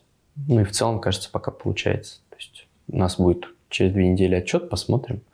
Вот, но в целом мы там типа по сравнению с 2021 годом, который был год, давайте сожгем все деньги, которые мы, у нас есть, у нас достаточно четкий есть traction к окупаемости. Вот. И в этом смысле было, конечно, одна из, там, прошлый год и этот – год одна из интересных вещей вообще разобраться во всем в этом. EBITDA, OPEX, CAPEX, GP1, GP2, GP3, gross profit, э, операции, юнит экономика. Ну, то есть, а работая в маркете, ты не копался? Какие Знаешь, мы коп... нет, копались, но не настолько. Вот, типа, я больше, у меня фокус был, давайте заделиверим больше. А здесь у меня, ну, бюджет, вот тебе автомат стреляет, и там вот, тебе деньги, как хочешь, так и крутись. А как, кстати, а, при такой инфляции, сильном падении курса лиры меняется зарплата людей? О, это появил... вообще ад, адский. Это я, во-первых, я приехал, я сразу, это был, получается, я приехал в декабре, начал, начало декабря, в январе, ну так как ревью годовое, повышали зарплаты. И вот я сидел, я повышал зарплаты людям, которым я не знаю которых я не знаю. Так мало того, значит, а, есть интересная особенность на рынке турецком. В России как? Ты знаешь свою зарплату, она гроз. Да? Кто-то говорит нет, но в целом все уже привыкли, что мы говорим гроз, потому что 15% вычел, получил то, что ты получишь на руки, но все друг другу говорят гроз, так? И, во всем мире так. Все говорят гроз. Кто-то говорит годовую, кто-то месячную. Ну и я с таким же рассуждением стал смотреть на зарплаты сотрудников, которых я получил. И э, я прям удивился и расстроился, что они такие маленькие. Думаю, блин, как они тут живут. Ужас какой. Потому что, значит, э, здесь налог, ну, плюс-минус, там прогрессивная шкала, как везде, но там условно 35-40% после гросса вычитай, получишь нет, что ты получишь на руки. Вот. И mm. нет налогов, которые компания сама платит? То есть, если в России все ноги Нет, здесь все, как, здесь, здесь все как в России. То есть, ты, ты получаешь на руки, что получаешь? В смысле, нет, нет, нет в, плане, в плане того, что если взять российскую зарплату, то с нее работодатель суммарно тоже платит там до 45% налога при обычной системе налогообложения. А, я не знаю, что работодатель дополнительно платит. Я знаю, что вот есть гросс и типа минус 35%, там 35-40% получаешь на руки. То есть вот. у, нас, у нас просто вот эти 15%, они же не, не единственные. Не единственные. Есть социальный налог, да. есть... Да, это я понимаю. Но вот, скорее всего, здесь что-то такое есть, но поменьше. То есть здесь сумма, она все равно выйдет примерно такая же, как в России, сколько ты потратишь на человека. Угу. Вот. И я такой, ага, смотрю на зарплату, умножаю на 0,6 и такой думаю, а как они тут живут? И где-то через месяц я узнал, что это нет. Это я уже там им как-то мы подняли зарплаты и так далее. Э, оказывается, они здесь рассуждают только в нет. То есть вот когда тебе говорят зарплату твою, или когда ты просишь зарплату, ты говоришь нет. То, что ты будешь получать на руки. Вот такая интересная особенность. То есть где-то я видел офер из гроз, но практически всегда именно обсуждают, рассуждают и пишут везде в зарплатных этих самых нет. Угу. И когда ты говоришь, там, вот, давай я тебе подниму, там, это, у тебя новая зарплата будет такая, ты говоришь нет.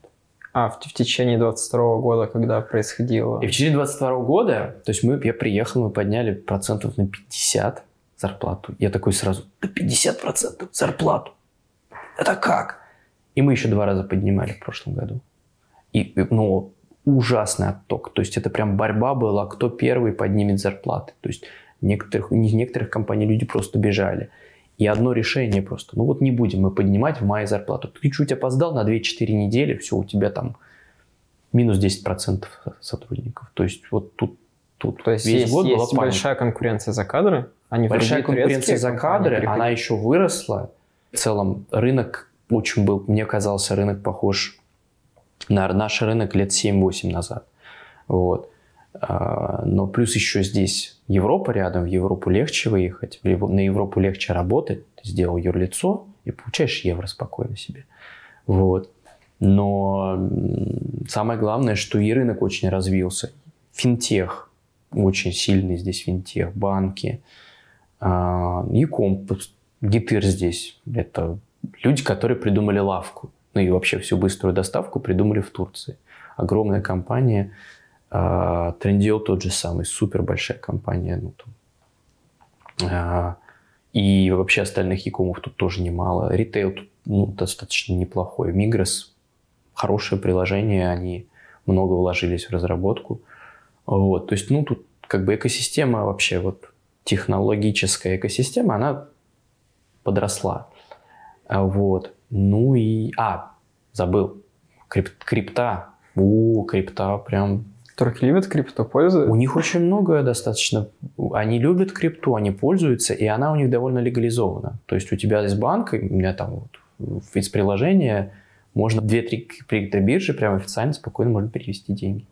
Прикольно. Прям. То есть не то, что ты там кому-то переводишь на телефон и peer-to-peer, значит. А все, я перевожу деньги на счет спокойно, значит, это сам покупаю крипту, потом торгую, а потом обратно ввожу. И можно брать крипту и через криптобменники нал получать потом. Нал... Ну, то есть ты за... У тебя есть крипта, и ты приходишь в официальный криптообменник, и ты переводишь ее на счет э, да. криптообменника, и тебе дают... Да-да-да, но просто потому, что все эти криптобиржи, они все с э, регуляр с регулированием. То есть э, ты проходишь полную идентификацию, включая там твое лицо.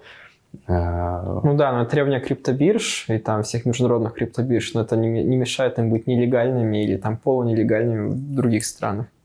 Ну вот все криптобиржи, которые здесь работают, если ты какие-то деньги в них как-то переводишь в банк, то все четко понимают, откуда ты и кто ты. Угу. То есть вплоть до того, что без кимлика ты не сможешь это сделать. Вот. Ну, короче, и все это требует много разработчиков. И весь прошлый год, ну, то есть я в какой-то момент там очень напрягался. Вот, оно немножко продолжается, но стало немножко попроще, потому что а, кажется, устаканивается и инфляция, вот только вот начало года, потому что там весь год цены скакали, начало года скакнули цены, которые не поднимались до этого, вот. Еще а, русскоязычные, э, приехавшие за прошлый год, добавили, а, ну, я не назову, не назову это кризисом, но добавили э, топливо в да, приехали, стали недвижимость. цены стали расти. Ну, даже просто это, это, это аренда, это покупка недвижимости. Да, в основном это цены на недвижимость очень сильно выросли. С этим тоже стали бороться, перестать выдавать ВНЖС с конца прошлого это года. Это правда, да. Но цены очень сильно подскочили. В общем, это все тоже под, под, подвинтило немного э, инфляцию и цены. И, ну, там, типа цены на... Э, если инфляция была официальная год году типа, максимум 80%, то э, квартплата, например, везде выросла в два раза вот ровно. Вот у меня квартплата выросла в два раза. А, вот.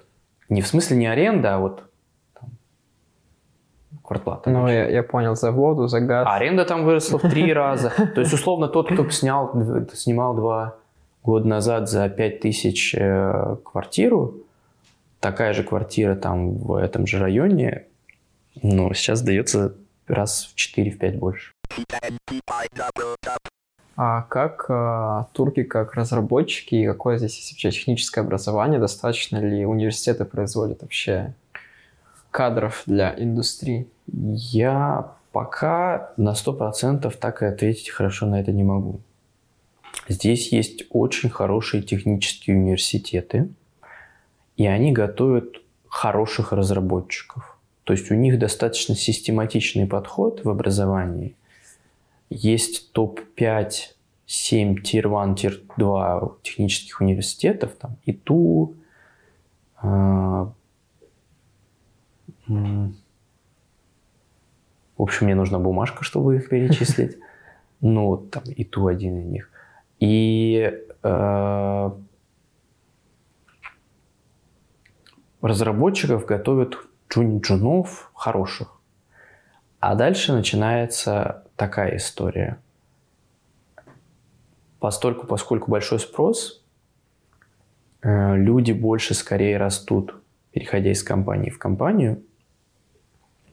А как только они доставляют, дорастают до какого-то управленческого уровня, половина из них... Да, вот что там половина? Те, кто могут, уезжают.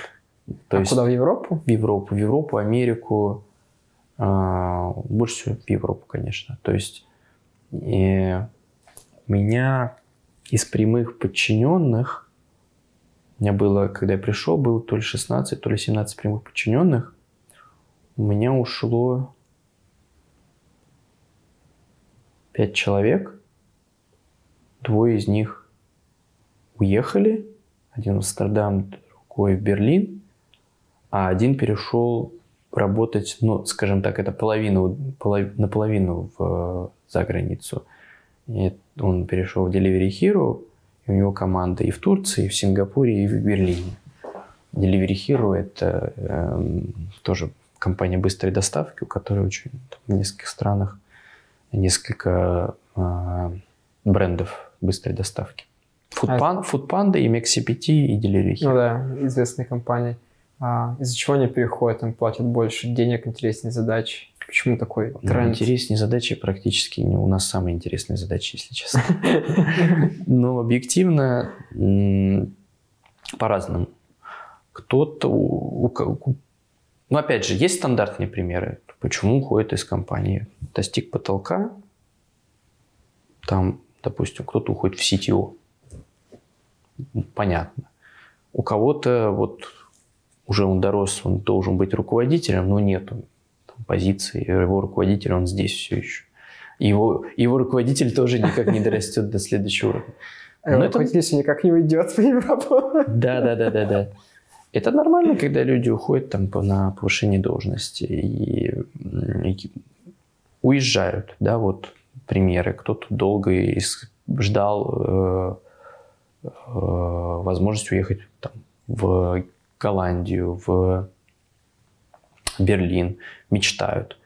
А, значит, бывает такое, что идут за более высокой зарплатой. То есть, допустим, в какой-то момент а, крипта там пиковала, и они прям, ну, просто какие-то невменяемые деньги платили людям.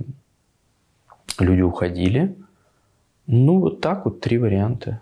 За интересными задачами практически... Не знаю, у нас такой спектр задач, мне кажется, интересных, что э, и финтех, и доставка, и э, сам marketplace, ну, делать очень много чего нужно. Поэтому обычно уходит скорее за... А, один пример. В гейминг уходили люди. Один раз. Ушел человек в гейминг, но он мечтал всю жизнь.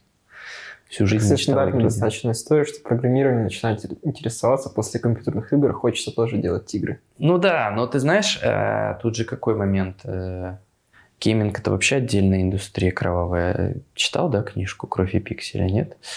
Почитай. Очень советую всем почитать, кто хочет э, делать игры. «Кровь и пиксели». И книжка очень так легко и хорошо написана. Мне очень понравилось, после этого игры не хочется делать. Все, все не так романтично и радужно. да? Лучше Яком, там, не знаю, тех, финтех, но не гейминг. В, в игры лучше буду играть. э- э- тех тоже достаточно кровавая штука. И... Да? А что вот интересно тогда не кровавое? Мне прям интересно. Вот, вот что же не кровавое? Не, не знаю. Не, так- не- не кровавая продавать услуги разработки. А, отличный бизнес. А чтобы выживать в таком продуктовом бизнесе, там поч- почти все кровавое и жесткое. Не, ну не кровавое, ты знаешь, не кровавое либо то, что не растет, то есть вот банкинг, особенно такой вот э, консервативный, э, они такие типа, да, у нас там Смотри, амбициозные. В, ба- в ба- в банках ты люди, людей закредитовываешь, подсаз- подсаживаешь на кредиты, потом кредиты Нет, ну продаешь подожди. коллекторам. Я говорю не про сам бизнес, я говорю про индустрию и про то, насколько там люди, условно, тяжело им работать, много работать, насколько там вообще, ну, там, стресс э, или и все такое. Вот в банках там как бы ты живешь просто. Ну вот у них там так. У нас на следующий год амбициозная цель вырасти на 6%. Такой, «М, амбициозненько. А, В Якоме ты такой, если ты 100% не растешь год к году, ты просто не растешь. Ну, как бы ты уже все. Без нет смысла в тебя инвестировать. А, а в играх, ну, ты должен 38 часов в сутки работать, потому что, значит, там аврал и, и, и, и- не платят. Ну, это Но как- при, при этом все равно игры выходят с жуткой задержкой, хоть Да, сервер да, там да, да, круглосуточно да. работает. Ну, вот как-то так. И причем выходят AAA игры, за которые платят кучу денег, пользователи все равно говёные, Да, все да, да. расстроены. Но есть еще вот эти новые игры, которые фримиум, там, по-моему, хорошая маржинальность. Там, там люди Ну да, есть там а, компания с российскими компаниями Playrix, очень известная на международном рынке. Да, да, да. Вот, вот это вот. Но там для, Gardenscapes, там мне жена играет. Для, для таких а, трушных а, ра- разработчиков и ценителей индустрии подходят только AAA игры, только их хочется разрабатывать, если, если разрабатывать игры. Да. Да, именно так. Ну вот, по- так что здесь все как у людей. Почему ты там других топов не зовешь, людей из подсветского пространства еще, что ну, такие Сюда? интересные задачи, да? Давай так, мы с разными людьми общаемся, пока, пока не получилось найти э, как-то общий То язык. есть спу- спустя год ты таким остаешься единственным европейцем в турецкой компании. Ну да. Я не скажу, что это специально как-то. Ну, так сложились обстоятельства. Мне кажется, что это... Ну, мы должны это преломить. То есть я в одной своей миссии, я считаю, сделать из компании международную компанию. То есть вот эти шаги, которые Яндекс, там, Маркет не смогли сделать, я очень хочу, чтобы здесь они появились, а без международной команды, конечно, это невозможно сделать. Вот. А, Вообще интересная история про эту международность такая. А, Я когда пришел, Ну, турецкий я не знал. Ну, вот мы обсуждали, как будет с языком. Ну и типа, ну, будем по-английски разговаривать. И, и все старались по-английски разговаривать. У меня среди моих вот, вот этих 15-16 подчиненных непосредственных двое не знал английский совсем. Вообще ноль. И как ты им управлял? Ну вот в Slack мы друг другу писали Google Translate. И 300, нет, 400 человек вот, типа через два месяца компания записала на курсы английского. Из-за тебя одного? Да. И, и это круто, потому что я считаю, что не из-за меня, а из-за того, что компания есть амбиции. Извини, пожалуйста, компания вышла на NASDAQ. Компания есть амбиции стать международной, и там наш кроссбордер это подтверждает. Это большая, сложный, большой сложный челлендж для большой компании, которой 20 лет. И ну, для этого усилий нужны. Прям. Сколько вообще у вас народу работает, сколько из них э, в IT-секторе? Ну вот э, у нас примерно 3-3,5 тысячи человек, и технологическая команда – это тысяча человек. Получается, больше 10% записали на ну, почти половину. Опять же, кто-то знал очень а, хорошо. это 400 Там... человек только из IT-части ну, записали ну, английский. Да, из моей а, команды. А, То есть, услов... 40%. Условно говоря, а, двое э, английский, ну вот из моей вот этой команды, двое английский вообще не знали, а двое знали вообще лучше меня на уровне native. Я не уехал в Амстердам. Нет, нет, нет, работают отлично, все хорошо. Там просто один, э, он до этого в Америке работал, в Чикаго. Ну, один как-то исторически знал хорошо. Но через вот 2, 3, 4 месяца, условно говоря, все подтянули английский, включая меня. То есть э, мой рекрутер, он такой позвонил мне через пару месяцев чекнуть, что вообще как. И он такой, ну как, турецкий учишь? Я говорю, да, учу, вот там, типа, уже три месяца, четыре раза в неделю. Он такой, ну и как? Я говорю, блин, очень тяжело, потому что по-английски разговариваю 12 часов в сутки. И вот мы с ним разговариваем, разговариваем, он такой, ты знаешь, странный эффект, говорит, у тебя английский типа в два раза лучше стал. Я такой, прикольно. А у тебя прямо цель выучить турецкий? Да. Тоже? Да, да, я очень хочу выучить турецкий. Я не вкладываю столько усилий, сколько нужно для этого, но у меня цель его выучить не на бытовом уровне. На бытовом уровне я там уже там условно месяц назад у меня что-то щелкнуло, и я более-менее начал понимать. А, вот. А мне нужно прям вот... Короче, еще годик и нормально будет. А на английском ты уже стал думать прямо? Вечером, когда приходишь домой, ты такой, блин, я же на английском думаю. И надо как-то это переключаться. То есть, если параллельно вот так вот два языка прокачивать, наверное, сложно. Да, очень сложно. То есть голова и, не, не и, и ты должен начать думать на английском, чтобы учить нормально турецкий. Ну да. Есть использовать ну, английский прямо Голова не справляется с, вот, кардинально с двумя языками. То есть э, прям чувствуется, что недостаток сил каких-то. Сахара, глюкозы, не знаю чего. Тяжело. То есть, конечно, если только-только-только, и это, ну, условно говоря, до того, как я сюда приехал, там, условно, я месяц прям четко, жестко ботал со всеми домашними заданиями и всеми остальным, и в этот момент у меня прям прогресс очень хороший был. Но как только у меня начинается, там, не знаю, у нас бюджет, там, не знаю, ревью, проект какой-то большой, а, я большую часть времени, конечно, посвящаю работе и а, результату. Вот, турецкий на, на остаточном уровне, но я очень этим недоволен. Мы говорили до этого о технологиях, о погружении в глубину проекта. Сейчас погружаешься как? Знаешь, какие технологии вы используете? Да, конечно, я знаю, но у меня немножко другой совсем сейчас, э, как это, технологии вообще для бизнеса, это далеко не то, что чаще всего понимают по технологиям разработчики. Технологии – это нечто более широкое. То есть э, мы считаем себя технологической компанией. И технологии – это не условно программа или приложение для того, чтобы в ней купить, а технологии – это нечто более широкое, включает там в себя интеграции, включая в себя бизнес-процессы, еще что-то. То есть, вот, например, там нашу курецкую компанию можно назвать технологией, потому что там не только приложение там для Понятно, это весь курьера. комплекс алгоритмов, Да. того, как куда кладется, и как они работают как вместе, и логика, и все интеграции, вот это все в купе, вот это технологии. И когда на это смотришь в таком контексте, ты, конечно, думаешь, начинаешь там рассуждать в других терминах.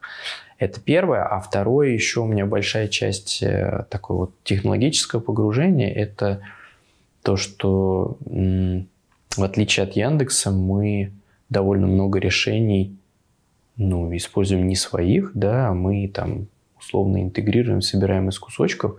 И вот менеджерить этим, это там, это отдельная, там, нас, чтобы это было эффективно с точки зрения средств, с точки зрения длительности, потому что все-таки вся эта интеграция, это там супер долго.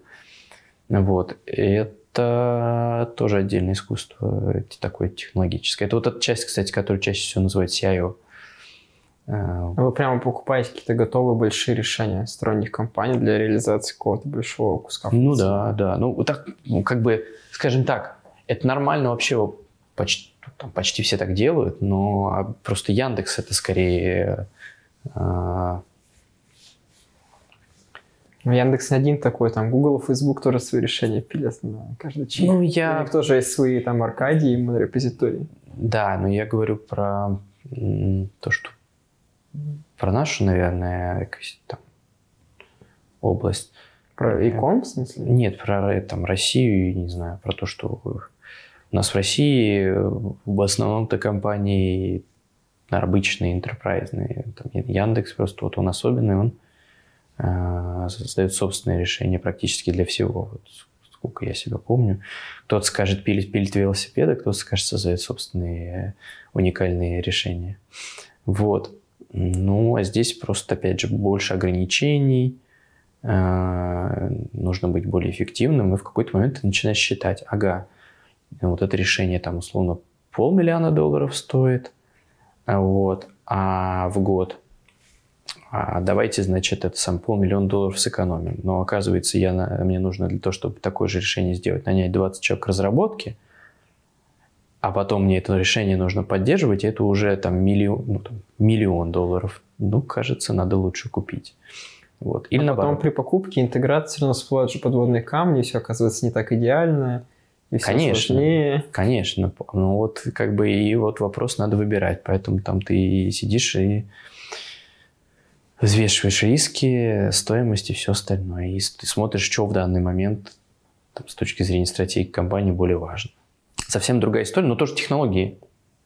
Ну Вот. да. Хотя, опять же, с точки зрения там, собственных разработок, наверное, по сравнению с другим ритейлом, у Хепси Бурады очень много своих решений. У нас есть свое решение по а, которое, там, опять же, заменили, а, заменило предыдущее существующее. У нас есть своя метрика, в смысле, ивент А, Пользуйтесь ли в ней ClickHouse? нет, э, вот конкретно в этом решении у нас э, Bigtable гугловый, то есть оно в облаке, облачное.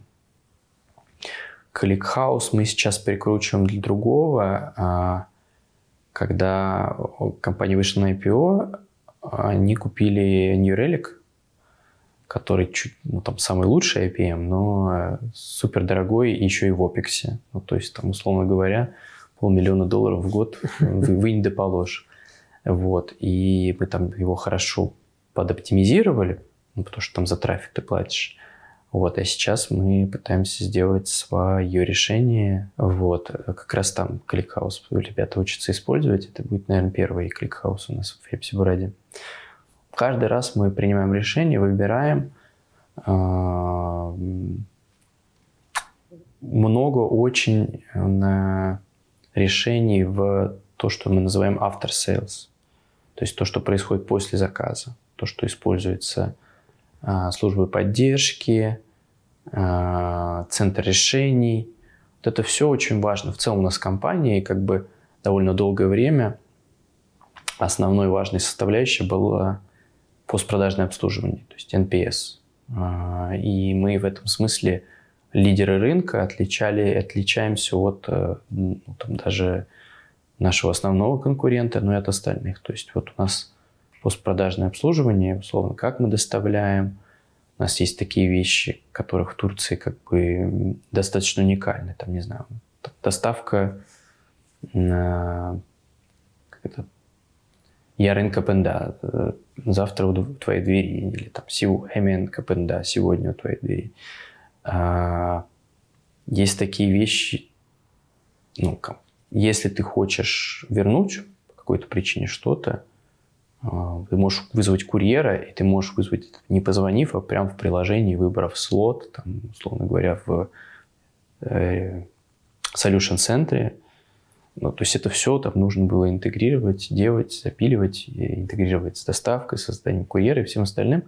Конечно, то, что у нас есть своя собственная курьерская компания, это все помогает, но в целом вот это все тоже сделано своими руками, не какое-то стороннее решение, хотя изначально, конечно же, это было там. Ты, получается, погружаешься в все эти процессы, все процессы этих больших бизнес-юнитов. Да, ну, конечно, основной большой, самый большой бизнес-юнит, он там, основную скрипку играет, но вот эта вот вся синергия, она супер хорошо работает и друг другу помогает. Например, а, мы планируем делать карточки. Ну, то есть, грубо говоря, наш финансовый вот этот банк, о котором я говорил, планирует выпускать карточки. Яндекс тоже планирует. Да. Как ты будешь доставлять карточку человеку? У тебя нету никаких этих самых... На склад приходить, что ли, за ней? Вот. И вот мы сейчас делаем как это проект э, совместный наших финансовых решений и с э, курьерской ну, да, как, командой. Как завещал Олег Тиньков доставлять Да, курьер. чтобы, значит, курьер... Но дальше мы такие, прикольно, а что, если мы соединим это с тем, что, значит, курьер будет заказ доставлять? Вот, то есть, как бы, еще думаем, как объединить так, чтобы, значит, вот тебе привозят коробочку и вот тебе карточку. Там, потому что надо не только карточку привезти, а Карточка а надо... в капусте. Да. А дальше потом, значит, например, ну, как бы, чтобы э, первый раз кредит выдать тебе, ты должен бумажку подписать. Ну, вот так надо, такое вот законодательство такой digital банк. Вот. Ну, регулирование. Опять же, с курьером. Опять же, давай объединим это с посылкой. Он приезжает, привозит тебе посылочку, привозит тебе документы. Допустим, ты такой, хочу себе кредит, кредит телефон. Хоп, ты, тебе привозят документик, ты его подписываешь, только тогда тебе дают телефончик. Вот. А, вот это все тоже как бы классно получается объединять. То есть мы говорили с тобой, что Яндекс, да, взял и объединил лавку, и это получился уникальный продукт. И здесь вот у нас финтех. Ну, понятно, что и не думаю, что Яндекс тоже что-то такое будет делать своим курьером. Мне кажется, это логично было бы. Турки как разработчики, если там сравнивать российского медла турецкого, не отличаются по работоспособности, уровню скиллов, технических знаний, алгоритмам? Ну, мне кажется, у меня насмотренность слишком маленькая, чтобы... Я всю жизнь провел в Яндексе, а индексовые разработчики – это немножко другие разработчики все-таки в, основ... в основе своей. Если сравнивать там условно Яндексовых разработчиков моих, наверное, есть разница. Но кажется, что если сравнивать условно там, не знаю, среднего медла здесь и среднего медла у нас в стране, разницы больше не будет. То есть... Но при этом здесь зарплата ниже, чем да, сейчас среднероссийский. Сейчас уже нет, вот начиная, наверное, условно с февраля. А рынок удивительным образом сыграл, что здесь даже зарплаты становятся потихоньку-потихоньку выше европейских. Я говорю, что никто не знает, что здесь дорого, что здесь дешево. Вот. Но вот в разработке так. Но весь год были ниже, процентов на 40, наверное. То есть жизнь э, в Стамбуле... А сейчас, наоборот, выше. То есть жизнь в Стамбуле процент на 20 дешевле, чем в Москве. Даже больше. Процентов на 30, наверное. Вот. А зарплаты меньше, ну, процентов на 10-15, может быть. Сейчас здесь значительно выгоднее. Э, в смысле, год назад я говорил, что если я дел, сделал бизнес где-нибудь там, не знаю, в Европе или в России я бы нанимал турецких разработчиков. Вот теперь кажется, что все поменялось, и можно сюда приезжать и работать. Вот, по крайней мере, по состоянию на конец прошлого года а, несколько наших коллег аутсорс компаний выходили на турецкий рынок, mm-hmm. и они стали, ну, вы не, не могли по российским зарплатам привлекать российских разработчиков Чтобы работать турецких здесь, проектов, да. и они нанимают турецких разработчиков и уже... Но есть нюанс. Пазарлык. Торговля. Короче, вот это вот тут очень как бы важная составляющая. Надо торговаться. Они торгуются, и в итоге ты такой думаешь, блин, наверное, не смогу. Ну, как-то это договоритесь. Вот. Но потихоньку-потихоньку здесь э, и цены все равно... Ну, то есть, допустим, если у нас сейчас средняя ставка 5000 лир в день, ну вот аутсорсная такая, что-то такое было, по-моему, то кто-то уже приходит и так, ну, из таких вендоров, которых, которые незаменимы, они такие уже 10 тысяч. И ты такой, ну, турецкий вендор. Вот, такой, что делать? И пытаешься, ну, как бы найти альтернативу. Вот, ну, ну, вот рынок очень динамичный, сложный сейчас. Вот, мне кажется, что он все-таки придет в равновесие с остальным миром, и это постепенно... Вот бы мир в равновесие пришел. Вот бы мир в равновесие пришел. Ну, рано или поздно придет, куда не деться. А ментальность и организация работы, взаимодействия как отличаются? Турков? Здесь очень-очень популярен agile, и причем такой, знаешь, такой agile по учебнику. То есть должен быть продукт оунер, он должен ставить тикеты, он должен делать вот как бы более ответственные тим лиды сильно больше ценятся, они сильно более дорогие. Ну вот все по agile работают. Спринт две недели, все, спринт меня не трогайте. Идите в следующий спринт. Вот это вот, наверное, самое-самое популярное. Это вот нужно как-то формально человеку ставить задачу? Да. Угу. В большинстве своем, да. То есть очень важно подробно ему рассказать, описать, но в обратную сторону с документацией все не, не очень в порядке. Хотя, ты знаешь, вот у Яндексе у нас тоже было такое. Ну, было Вики же, да, но с up-to-date документацией всегда было тяжело. Нет, ну, тут вопрос в том, что можно там на какой-то встрече договориться, нужно ли это формально в таск прописать, чтобы это было сделано.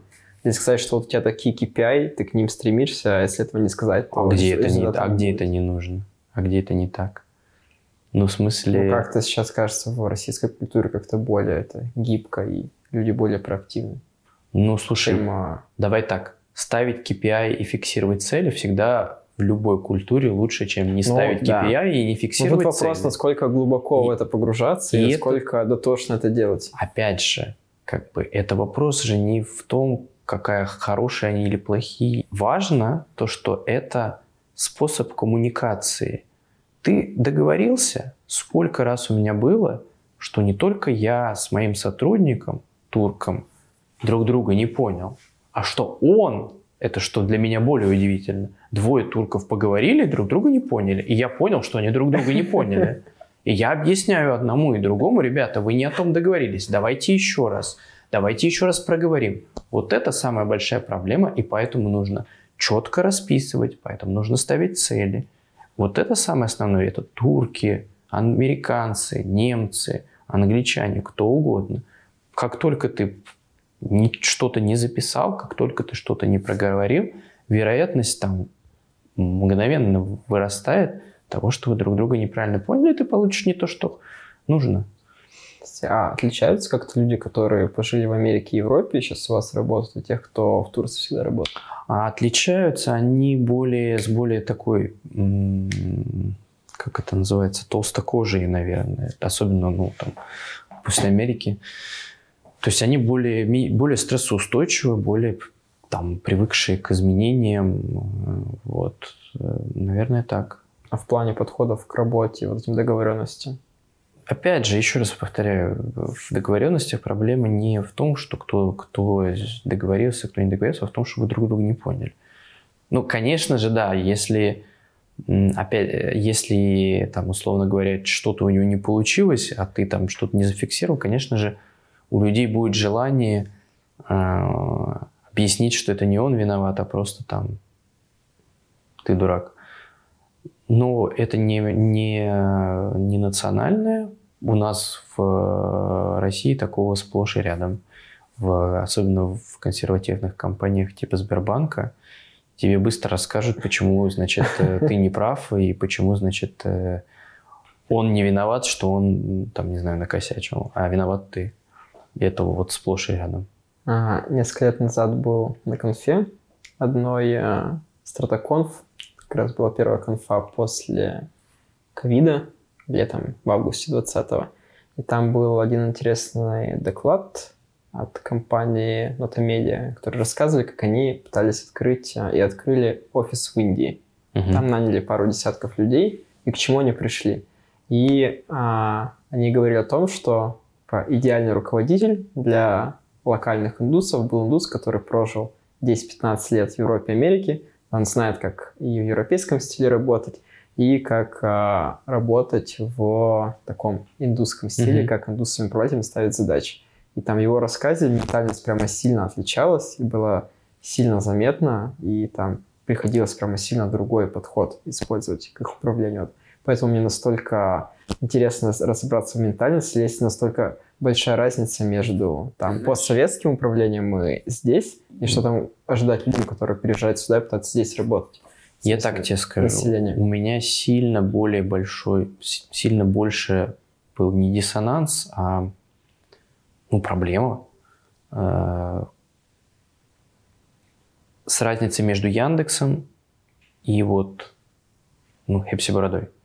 Потому что в Яндексе ты всегда ожидаешь, ну там, очень более ответственного, что ли, осознанного, самостоятельного поведения. Причем, как в итоге, и больше требуешь, очень много требуешь, супер много требуешь. И это нормально, все это и ожидают и не ломаются. Вот. Поэтому, мне кажется, это больше не между этими самыми там ментальностями, а больше между компаниями. Здесь я там, после того, как мне несколько человек уволилось... А, уволилось то, что ты требовал от них много. Да.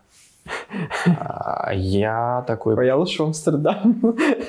Я такой, типа... Как... Нет, ну, это скорее на более низких уровнях, то есть не мои подчиненные а там. Вот. Есть определенные там такие, знаешь, это уже даже не четкое различие, такой, они более душевные, их нужно, с ним нужно больше разговаривать, они хотят больше разговаривать, они хотят больше объяснений, больше человеческого общения. И это нормально, у нас это тоже есть, ну, как это вот, ну, в ментальности, да, в российской, а, вот. И ты просто немножко нужно чуть подкрутить тональность, да, то есть стать более человечным, с людьми общаться. И они более, ну, не интеллигентные, что ли. Вообще у нас в компании люди друг к другу относятся как к семье.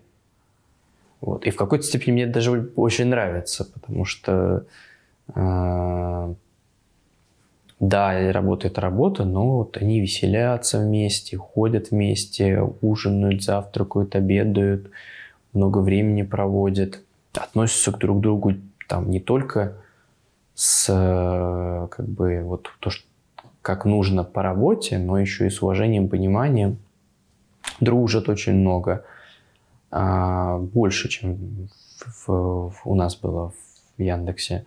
Мне так кажется, опять же. В общем, вот это вот немножко более такая софтовая, душевная культура, она существует, и без нее тяжело что-то делать. С ней значительно лучше. Очень любят поощря... поощрение значительно более лучше, больше ожидают их.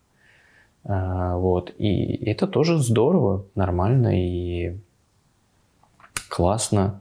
Я тоже люблю, когда меня поощряют. Только есть проблема, когда у тебя компания семья, то в семье тебя должны принимать таким, как ты есть, и не требовать от тебя быть да. другим. Да, это проблема. Да, это проблема, поэтому... А на работе как бы надо да, и в этом, достигать. В этом смысле, поэтому у них очень ценятся такие руководители, которые умеют баланс найти между тем, как как э, они относятся или показывают, как они относятся к сотрудникам, но при этом умеют принимать важные и сложные решения, которые нужны бизнесу. Вот, этот, вот это очень ценится. Умение усидеть на двух стульях. Ну, а куда деваться? Да, как бы все, ну, давайте совсем грубо. Всем хочется поменьше работать, побольше получать денег. А если в бизнесе будут только такие сотрудники, то от бизнеса ничего не отстанется, и денег получать неоткуда будет. Поэтому как бы задача хорошего, хорошего руководителя сделать так, чтобы все сотрудники, во-первых, получали, э, скажем так, поощрение, неважно, материальное, нематериальное, в соответствии с их вкладом, по справедливости, да, и в соответствии с рынком, естественно. Это, без этого никуда.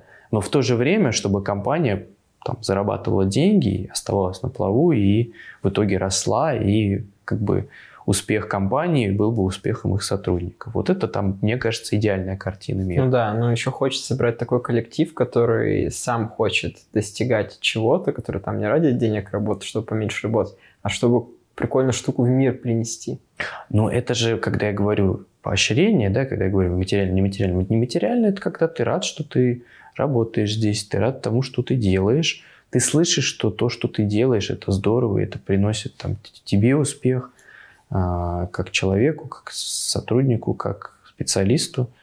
А, вот, то есть то, то, что ты говоришь, это неотъемлемая часть поощрения в какой-то степени. Да? Положительная мотивация, да? обратная, положительная обратная связь. Это супер важно. И это важнее здесь, чем кажется у нас. А, а материально, ну, материально никуда не деться, особенно с этой экономикой и с этими Ну да, если не, не, нечего, а нет денег, чтобы еды купить, Конечно, то сложно, баб... сложно говорить о другой мотивации. Ну, как это? Базовую часть пирамиды масла нужно обязательно закрывать, и дальше уже ну, как бы люди будут развиваться выше и выше. Еще заключительный вопрос в теме про ментальность. Вот когда я этот же пример а, приводил а, своим друзьям про индусов, mm-hmm. они говорят, что это прямо неправильно делать такой подход и выделять какие-то отдельные черты у нации и отдельные подходы к работе в нации. Я согласен, да. И нужно по дефолту относиться к людям, типа так же, как ты относился бы к людям к России, и также с ними разговаривать, ну, требовать. Поэтому я говорю, что это вот маленькая какая-то тональность, чуть-чуть где-то ты начинаешь чувствовать это на подкорке, э, какую-то разницу. Но потом ты начинаешь это еще глубже анализировать и понимаешь, что так у нас все то же самое. Люди тоже, там, не знаю, э, есть безответственные люди, которые не хотят брать на себя ответственность. Есть ответственные люди, которые хотят брать на себя ответственность. Есть люди, которые, ну, там, разработчики, которые отлично понимают бизнес, разбираются в бизнесе. Есть хорошие руководители, есть плохие руководители. Есть э, импульсивные, есть э, спокойные, есть аналитики, есть э, э контролеры вот ты такой, типа, ну, оно и не сильно отличается. Ну да, в среднем, ну, чуть поимпульсивней, чуть более быстрее заводятся, чуть быстрее остывают, наверное, в среднем. А может быть и нет. Ну вот, оно же хочется психологически какие-то навесить. Ну да.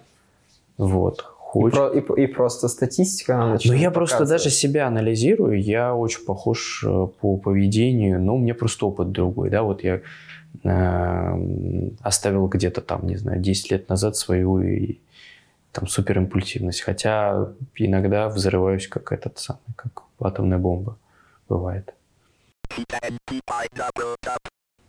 А здесь у тебя были взрывы? Да, были. У меня пару раз прям было. Но более такое, они же чувствуют очень, э, когда меняется настроение, настрой. Бывает такое, но это, это, не надо этого допускать ни в коем случае. Вот. Это непрофессионально. Взорваться? Ну, Конечно. иногда просто тебя настолько все переполняет, и по себе да. знаешь, что ну, невозможно. Ну, пошутить это. можно. Ты взрываешься, переведи в шутку. Хихи-ха-ха. Это так же лучше. Вообще, как это... С юмором а, сильно более расслабляешься и от стресса оно как-то уходит. Потому что люди, когда видят, что ты с юмором относишься даже к проблемам, они с пониманием к проблемам тоже относятся. Как вообще корректно негатив донести, чтобы человек а, понял, что все-таки не шутки, хоть ты шутишь, а принял развивающую обратную связь? Ну, это опять же немножко другое. Ты шутишь и взрываешься, это как бы эмоции погасить. Обратная связь должна быть с контекстом, с примером, с объяснением последствий. А, опять же, ну, что еще? Ну, это самое основное. То есть э, надо объяснить, что не так. Надо там, там типа без э, просто как бы факт передать, объяснить плюсы, объяснить минусы этой ситуации и предложить решение. Вот и все. Ожидание. Совершенно безэмоционально. Вот как бы, ну, потому что все мы взрослые люди, и в целом, если люди не чувствуют там угрозы и негатива, они прислушиваются к, всегда к обратной связи. Но есть тенденция, когда ты начинаешь рассказывать о чем-то негативном, есть тенденция там, ну, начать угрожать, начать какие-то вещи переводить в личное. Вот это не, ну, без этого, если, то оно вполне срабатывает нормально. А не нужна иногда какая-то толика эмоция, чтобы лучше донести мысль, чтобы ее человек лучше понял? Ну, если это, как это, это зависит от человека. Если ты видишь, что с человеком это срабатывает, добавляй. Но обычно, обычно люди такое воспринимают, как агрессию, как негатив. И автоматом начинают отталкивать и отрицать. То есть э, твоя задача чего? Твоя задача, чтобы человек принял и как бы зафиксировал, да, исправил а, проблему. А, для того, чтобы он принял, он должен быть открытым к этому принятию. Вот. И если он на негативе, если он чувствует, что там, ему что-то грозит и так далее, он скорее будет отрицать. Но чаще всего это так происходит. Вот. Поэтому, если ты продолжаешь давить и еще надавливаешь, то чаще всего люди ну, продолжают больше сопротивляться. И даже если он, а, ладно, хорошо, ты прав, ну, вообще определенно он не воспринял тебя. Вот, поэтому как раз правильней как бы объяснение, контекст, спокойно, без эмоций, без личных переходов на личности. Все взрослые люди нормальные обычно понимают. А Турция в целом, по твоим ощущениям, за год ты, боль... за год ты больше Запад или Восток? Это ну, вот как у нас. Это и то, и то. Ни, ни, ни то, ни другое. Нельзя сказать. Особенно Стамбул.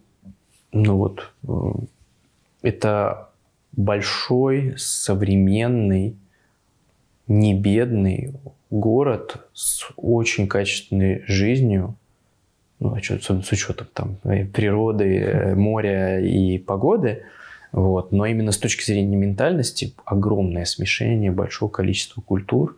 Здесь есть и, и все международные компании, и представительства, даже достаточно крупные. И Турция работает э, с многими, с большим количеством э, западных компаний, там, э, сервисы различные предоставляет. И в целом предпринимательская жилка огромная, то есть они как предприниматели офигенные. Вот. И а, создают много бизнесов, пробуют. Вот эта часть, вот западная деловая, она очень развита. В то же время, конечно, ментальность восточная точно так же присутствует. Вот эта вся э, душевность, наверное, я так могу назвать, она тоже дает ну, какую-то положительную сторону идет. Ну, вот это вот семейное, о чем я рассказывал, да, а, отношения, желание поговорить, оно оттуда, ну, к этому привыкаешь, и этим можно вполне себе управлять. У нас а, с тобой был, помню, 10 лет назад интересный разговор про необходимость высшего образования для работников так. IT-индустрии. Угу. Твое мнение сейчас за это время поменялось? Какое у меня было тогда мнение? Что высшее образование просто абсолютно необходимо всем. А-а-а. Тем, кто работает в IT, И ты, я помню, рассказывал историю про сотрудников маркета, которые пошли до получать образование в 30 лет. Чтобы оно было? Наверное, нужно все-таки. Нужно. Я просто сейчас у меня есть пара примеров людей, но они не, ну, они в нашей компании, они не айтишники, без высшего образования, и там, ну, чувствуется, что недопонимание иногда бывает. Вообще в Турции образование очень ценится. То есть, если, допустим, мы спокойно нанимали, там, не знаю, студентов последних курсов, да, и они там, ну, они доучатся здесь, да, доучатся, а мы их там подкорректируем. Условно, даже через 15 лет после того, как ты выпустился из университета, одна из первых вещей, на которую смотрят в резюме, это твой университет. Даже через 15 лет, вне зависимости от того, там, в каких суперкомпаниях ты не проработал, такие типа, о, а кстати, университет у него самый лучший. И ты такой, блин, он в универе учился 6 лет, и после этого 15 лет работал в куче других компаний. И ты смотришь на университет. Я ну, как бы вот, вот, вот так вот. И это прям, ну, сквозит везде. И вплоть до того, что давайте нанимать только из лучших университетов вот этих вот. И неважно там, как он прошел собеседование или еще что-то такое. Ну вот есть такая особенность. Возможно, это здесь работает, может быть. Но... Ну, то есть ты не понял, почему это так происходит? Ну. Почему там человек из более худшего университета, который прошел собеседование лучше, а ему предпочтут человека, который из более статусного универа? Ну, у меня есть две гипотезы. Одна это то, что это довольно четкое правило, по которому можно различить. А все, что нечетко, тут с этим очень сложно. Можно поторговаться, можно там как-то друга найти и так далее. А это четкий критерий. Это четкий критерий, да. Вот. Ну и так больше нет. Может быть, просто здесь действительно сильный университет и подготовка, она, ну вот именно там, условно в самом университете, она хорошо роляет, как фича. Ну, в России тоже хорошо роляет, как фича. Согласен, да. А алгоритмы вы здесь спрашиваете на собес? Нет. И это я пока... Это типа пока... Как это? Место для улучшения, в общем. Точка роста. Точка роста, да. Просто если вы их начнете спрашивать, вы никого не наймете, потому что никто их не умеет решать, видимо, сейчас. Так масса. Не знаю, но это, по крайней мере, будет повод для того, чтобы кардинально улучшить качество найма. Пока сейчас это типа, ну вот, как, как, как там мы спрашивали в Яндексе там да, совсем давным-давно, ну там, условно говоря, там одна из самых популярных задачек для отсева это напиши робота, ну, там марсоход у них. И там я нашел уже пять решений в интернете, они все продолжают его давать. Но вот у меня сейчас один в этом в прошлом году один из э, директоров отвечал за то, чтобы переделать. Переделал, но вот очень мало переделал. Вот сейчас я поменял его, другой будет заниматься переделкой под более пристальным надзором. Вот, не знаю, надеюсь, получится. Но я глубоко верю, что большие крупные компании технологические не могли придумать систему э, глупую. Ну, то есть, а они, в принципе, примерно у всех похожи. Там, у ну, это примерно то же самое, что с университетами просто. Это просто какой-то критерий отсева такой. Ну, который несколько, хорошо работает. Несколько формальный. Который хорошо Но так ты в условиях большой конкуренции за людей, ты так пропускаешь ценные кадры. Если людей мало, и нужно из них выискивать бриллианты, ну, то нужен какой-то более тонкий инструмент. Как? Ты либо пропускаешь ценные кадры, либо ты нанимаешь не очень ценные кадры. И, и если у тебя нет проблем с тем, чтобы не очень ценные кадры быстренько отсеять, не Мне проблема. Кажется, всех сейчас. Но здесь это не так. Здесь, условно говоря, тебя, чтобы отсеять человека, тебе нужно очень постараться. То есть, если ты его нанял, то сложно даже во время испытательного срока уволить? Ну, там можно, но, короче, очень сильно сложно. И потом ментальность у руководителей такая, что они не любят увольнять. Не любят увольнять нет. Мне сейчас как раз кажется, что лучше поэкспериментировать и скорее нанять человека, чем не нанять, проверить. И там время испытательного срока у нас есть три месяца, когда мы на входе договариваемся, что мы можем расстаться, если кому-то Если ты можешь, почему нет? Это, это стратегия. А у тебя результат-то какой должен быть? Ты должен получить в итоге самых лучших людей в твоей команде, правильно? Ты можешь Но их отсеять условия... на входе, ну там, отсеяв лишнее, воронку на этой, в этой части, э, условно говоря, расширить, но перенести там условное решение уже даже на первые месяцы. Но если ты не умеешь это делать, если твоя, твой HR не умеет это делать, если ты не умеешь, твой руководитель не умеет это делать, то ты, к сожалению, этим хуже только сделаешь себе, поэтому лучше вот эту часть, вот эту часть воронки, там, условно говоря, закрутить. А если ты готов, и ты как руководитель этому в это вложишься, если построишь правильный процесс вот на, в начале там работы, чего бы нет. Но если у тебя получится, я за тебя рад.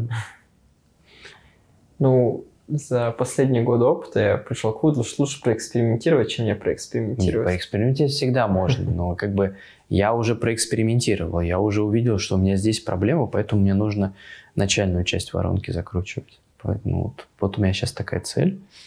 А, ну, там, типа, я верю в то, что больше качественных людей означает, что нужно меньше людей будет означать. Ну, да. Ну, вот, как бы. Ну, это всем очевидно. И заключительная тема, давай поговорим про нашу сферу аутсорса. Расскажи, как Турции ваша компания пользуется аутсорс-услугами, угу. какие виды есть и угу. форматы? Исторически аутсорса много, и насколько я понимаю, как enterprise компания, мы очень раньше пользовались много аутсорса. Вообще в Турции очень много аутсорсов пользуется, очень много компаний, как бы это нормально, и больше, и особенно мы, пользуемся больше аутстафом. То есть а, ребята, которые работают у нас в команде, они прям работают у нас в команде, и нам не очень хотелось бы, чтобы их заменяли. То есть вот этот ноу-хау, э, который копится в аутстаф сотрудники, это залог здоровой работы и долгой работы с компанией, которая нам его предоставляет. В чем тогда плюс аутстафера по сравнению с наймом С in-house. Да. Ну, как минимум, ты можешь его быстренько отключить. Пер первое – это гибкость. А как, же душевность? Он уже с нами работал год. Нет, ты же про, ты спрашиваешь, какая, какой бонус, а не это самое. А не что хорошо, что плохо. Короче, первое – это гибкость. Это хорошо для бюджета, для компании. Второе – это иногда политики в организации могут быть не настолько гибкие. Ну, например, вот мы все-таки стараемся набирать и нанимать готовых людей с опытом. Но есть огромный пласт хороших ребят, которые либо выпустились, либо выпускаются из университета, вот эти старшие курсы, которые там э, уже умеют программировать и вполне могут там струячить код ночами. Вот. И ну, мы их там в соответствии с политикой компании особо не нанимаем. Но там, допустим, у нас есть большой партнер, а, вот став партнер, который поставил на поток подготовку таких ребят. То есть э, и там в основателях этой компании профессор университета. И вот он поставляет пачками студентов, но он помимо того, что поставляет, он, у него прям четкая программа трехмесячная, где там условно там несколько раз в неделю он их готовит, он им, у него курс там, он им не только объясняет, а он именно там с каким-то проектом, он их учит, как промышленно программировать. И дальше он там, мы, мы их нанимаем, у него как аутстав. аутстав. И это готовые ребята. Как бы э, кто-то у нас долго работает, кто-то не очень. Но и плюс он их там холит, лелеет, и вот эта вот семья. Ну, вот так вот, например. Вот. А, хотя, конечно, мне кажется, это опять же, это вот такой период развития рынка, и рынок идет все-таки в инхаус, рынок идет к тому, чтобы создавать свои команды и так далее, и так далее. А большой процент аутстаф это у вас какой? Сколько разработчиков? 11-12% где-то бюджет на аутстаф. Ну, процент разработчиков меньше, потому что все-таки там есть вот это вот вам же надо маржу брать, еще налоги мы платим какие-то. Но в итоге, я думаю, что это где-то даже, может быть, процентов 15-14, может быть. Угу. Но при этом эти сотрудники, они все точно так же турки, там нет дешевых разработчиков из Азербайджана. Да, да, да, это исторически так. Но я же говорю, что в прошлом году там прям все так было, что что э, зарплаты здесь, если бы я делал в прошлом году где-нибудь бизнес, я бы обязательно нанял турку, потому что это было бы было супер выгодно э, с точки зрения бюджета. Нет, Сейчас всегда же есть страна там с таким же приблизительным языком, который mm. дешевле.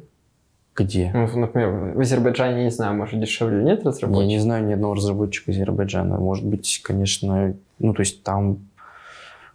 Вообще Азербайджан маленькая страна, 8 миллионов. Я теперь, я теперь неплохо знаю. 8 миллионов человек. Э, значит, э, там пока Яком не очень развит. Э, и вообще, в принципе, даже система оплат, ну, платеж, платежные системы не очень развиты, но они вот прям идут в этом. У них банки, большие, крупные, достаточно богатые, недавно диджитализировались, последние несколько лет, и вот, но, допустим, вот у нас была проблема в, Азербайджане интересная, мы, э, у нас люди приходили в чекаут, пытались оплатить не могли. Что-то происходило. Возвращались, ну, казалось бы, очевидно, что что-то с 3DS. Стали разбираться. Оказалось, людям карточки в Азербайджане выдают на работе. И поступ поскольку, ну, часто, по крайней мере, так, насколько я понял. Опять же, это мне так рассказали. И выдают им, э, оформляют карточку на бухгалтера. естественно, смс 3DS Бухгалтер. приходит бухгалтеру, да. Он пробует опять. Ну вот, пожалуйста. Что с этим делать, пока непонятно. Там есть местные платежные системы, видимо, надо с ними интегрироваться. Но вот интересная особенность. То есть нужно а, не знаю, у нас как-то... Из Казахстана есть ребята, по-моему, пара ребят, но они просто приезжают. То есть вот тюркоговорящие страны приезжают ребята, разработчики. Но в Турции сильно больше разработчиков. Они прям, ну, то есть здесь, здесь много хороших технических сильных университетов. Ну, как-то так. Ну, а на уровне разработчиков не думали сейчас нанимать? ребят с постсоветского пространства, сейчас большая волна. Да думаю, надо, надо, надо. Ну, то есть э, в прошлом году не очень было осмысленно, потому что все-таки, ты знаешь, как только, так сразу. То есть вот сейчас, мне кажется, уже э, зарплаты в Турции доросли до того, чтобы конкурировать на постсоветском пространстве вполне себе. Поэтому ждем эплаев. Все-таки нужен английский. И вот несколько, с несколькими ребятами, с которыми разговаривал, Оказывалось, что далеко не у всех есть английский даже в, в загашнике. То есть, ну... А представь себе, да, то есть тут все-таки у нас получается и английский это промежуточный язык. То есть все-таки нужно разговаривать на английском, да, а не, ну, как бы не учить его в процессе. Вот. Но я думаю, что если там, условно говоря, проходить собеседование можно на английском, то мы всегда открыты к такому. Вы можете попробовать подставить наших ребят с английским, протестировать взаимодействие с ну, а, вот, не туркоязычными. У меня один из моих директоров, он в Туркселе, когда работал, у, у него была команда белорусской мобильной разработки. Поэтому, ну вот он в прошлом году пытался искать. А он же с тобой тоже разговаривал, кстати. Да, э, Бахри. Да, с двумя ребятами да. вашими поговорили, они обещали вернуться, так и не Ну, Бахри вряд ли, а вот Мустафа, да, он говорит, Сергей мой лучший друг. Говорит, Сергей вообще, мы с Сергеем лучшие друзья. Все. У него почему? Потому что он сейчас бюджет заложил, у него как раз там, вот он финтехом занимается, там 2-3, 3-4 следующие месяца. Но он по ходу дела будет смотреть, э, когда ему нужен будет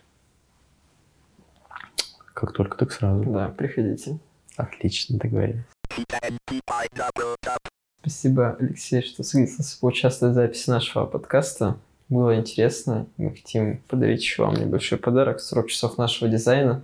Мы перевели на английский а, то, что мы можем сделать, и по QR-коду, надеюсь. А, по QR-коду, то есть на английском? Да. Ну, хорошо. Отлично. Надеюсь, вы воспользуетесь мы для Спасибо. вас прикольного сделаем. Супер. Да, Подписывайтесь на канал, ставьте лайки, выпусков будет больше. Всем пока. Пока.